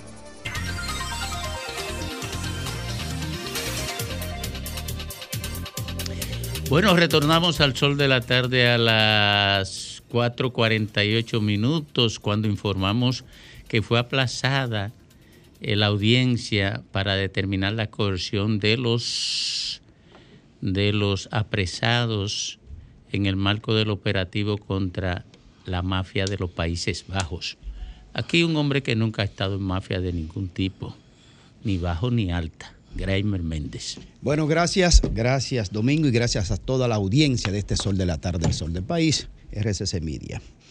Miren, a propósito de eso último que ha dicho Domingo en materia de información noticiosa, de esa mafia de los Países Bajos y que fueron apresados eh, bajo un proceso de intensa investigación, después de años operando en la República Dominicana y que se hace el apresamiento, estoy convencido, producto de la presión de la agencia internacional de cuyo país ellos son una amenaza y forman parte de una banda criminal organizada. De lo contrario, y le voy a hacer un resumen, me pareciera que estuvieran operando normal en este país. Miren, los grandes capos dominicanos, en la historia desde los 90 para acá, que cuando se registra los primeros archivos de narcotráfico de, facturación criolla, está Franklin Franco, a finales de los 80, principios de los 90, pre- pedido en extradición por los Estados Unidos, de donde él se fugó de una cárcel federal y vino para acá y el presidente Balaguer siempre se negaba a los temas de extradición de dominicanos, siempre se negó a eso. Bueno, pues nunca fue extraditado, como se negó también a la extradición de uno que al parecer lo lanzaron de un segundo o tercer piso de, con- eh, de la, de la de Palacio Ciudad la Nueva. policía. ¿Mm? Fue de la policía. Eh, de la policía fue. Sí, fue desde el Eh, Palacio de la Policía. Bueno. Mirambó. Mirambó, exactamente. Entonces, luego de Franklin Franco, estuvo en escena en promedio eh, también 10 años de operación. eh, eh, Florian Félix, quien finalmente muriera acribillado a balazo, le abrieron el pecho en la cárcel donde él estaba recluido, eh, en extrañas condiciones, quien también hizo intentos de excavación de túneles para escaparse en varias ocasiones una muerte nunca explicada, Florian Félix, que también fue pedido en extradición por los Estados Unidos. Él, cumpli- él tenía unos 45 años a la hora de caer preso, donde tiró 13 años de prisión, donde fue muerto a balazos. Bueno, otro de los importantes capos de la República Dominicana, pues lo fue eh, eh, Nin Terrero, el coronel, eh, perdón, el, el capitán Quirino Ernesto Paulino, quien en promedio también duró operaciones como de 10 años y también a los 44 años cayó preso. Quien le cargaba la droga eh, en ese cargamento famoso eh, fue un coronel del ejército, el coronel Din Terrero, que también fue apresado, extraditado y devuelto para acá, normal. ¿Qué es lo que quiero decir con todo esto? Además de Figueroa Agosto, quien estaba cumpliendo casi 100 años de condena en Puerto Rico por, por narcotráfico precisamente, en una cárcel muy entrecomillado de alta seguridad, y se fuga Figueroa Agosto. Y cuando se fuga Figueroa Agosto no se va a la Conchinchilla, no se va a un país por allá oculto en el Asia ni del otro lado del planeta, no, no, no. Él viene al patio de- de Puerto Rico y se instala aquí un hombre que tiene una condena prácticamente perpetua, porque si son casi 100 años, dígame usted. Entonces, un hombre que se escapa de Puerto Rico no se, no se va a otro país eh, de lejanía, sino que se instala aquí y no andaba escondido, porque se publicó un video de video porno donde él se grababa teniendo relaciones sexuales con mujeres desconocidas y con mujeres de la vida eh, del, entretenimiento. Y guardaba esos videos, o sea que él no andaba oculto realmente, ese no era su problema. Bueno, y él se fuga de la República Dominicana. Él duró en promedio 10 años de operación también aquí. Y le voy a reiterar por qué los 10 años. 10 años es el promedio en lo que dura, en el que el sistema le permite operar. Digo le permite porque no es verdad que los jefes de policía y de la Dirección de Control de Drogas y los grandes centros de investigaciones de este país, no es verdad que no se enteran de las operaciones de estos tipos en este país. Y cuando Figueroa Agosto se escapa de, en la esquina de Texas, la 27 de febrero, en una persecución policial, ¿a dónde se va? Él vuelve y se va a Puerto Rico, de donde lo están esperando porque tiene pendiente una cadena perpetua. ¿Cómo usted se escapa de un tema de narcotráfico en su país y se va a su propio país donde lo están esperando porque usted tiene una cadena perpetua prácticamente? O sea, evidentemente no está escapando de la justicia. Figueroa Agosto no fue atrapado, y le voy a hacer la revelación que le dije ahorita, no fue apresado de que porque un sistema de inteligencia que, que- que resultó de una eficiencia, búsqueda, no. Un fiscal de nuestro país le tocaron sus vacaciones habituales y normales como le toca a un empleado público y da la casualidad que se va a Puerto Rico de vacaciones. Normal, no en persecución, no en investigación ni nada, unos días de vacaciones. Y estando en una joyería comprando un souvenir, no voy a revelar el nombre del fiscal porque no es necesario, comprando un souvenir porque el que va de, va de vacaciones compra algo para traer. Escucha una voz a su lado mirando una vitrina y como escucha, y él había escuchado tantos audios de los temas de Figueroa Agosto, le sonaba parecido el metal de voz. Y cuando mira hacia su izquierda, que era donde estaban en la misma joyería, se trataba nada más y nada menos que Figueroa Agosto y Sobeida Félix, su amante. El tipo se pone en alerta inmediatamente y llama para acá a sus autoridades. Y dice que él está viendo en estos momentos a, a Figueroa Agosto en Puerto Rico. Va a su vehículo, se monta y comienza un proceso de observación de Figueroa Agosto y Sobeida Félix en la plaza donde estaba. Como se fue aproximando y acercando para mantener la conexión de cercanía, Figueroa Agosto, un veterano de las huidas y el escapismo, eh, como que alertó y se movió. Esa data, esa documentación, esa llamada de un fiscal nuestro que no andaba investigando nada, sino que andaba de vacaciones, entonces alerta de que Figueroa Agosto anda libre y suelto y disfrutando su vida en Puerto Rico con la dominicana, eh, con la dominicana eh, Sobeida Félix. Así fue y así pasó, como dice la canción, porque yo recibí la data de fuente altamente primaria dentro del Ministerio Público, que también se investigaba el caso. Así que ese tema de que, de que, de que la persecución con esos temas de los Países Bajos ahora no es verdad. A- Esa gente tiene fuentes locales que privilegian las autoridades con beneficios y prebenda y por eso pueden operar por tantos años, como operó el abusador César Emilio Peralta, como operó Toño Leña, que fueron dos generales en un avión privado a buscarlo a Venezuela cuando cayó preso. Dos generales de este país activos fueron a buscar a Toño Leña, un segundón de la, de la, de la trulla de, Figueroa Agosto.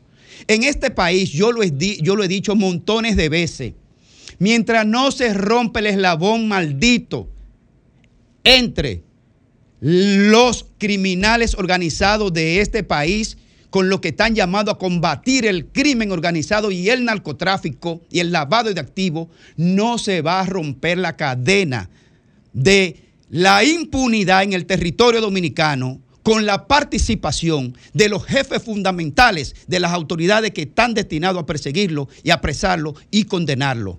Esa es la verdadera historia de este país. Es una situación de cómplice entre supuestas autoridades y los delincuentes.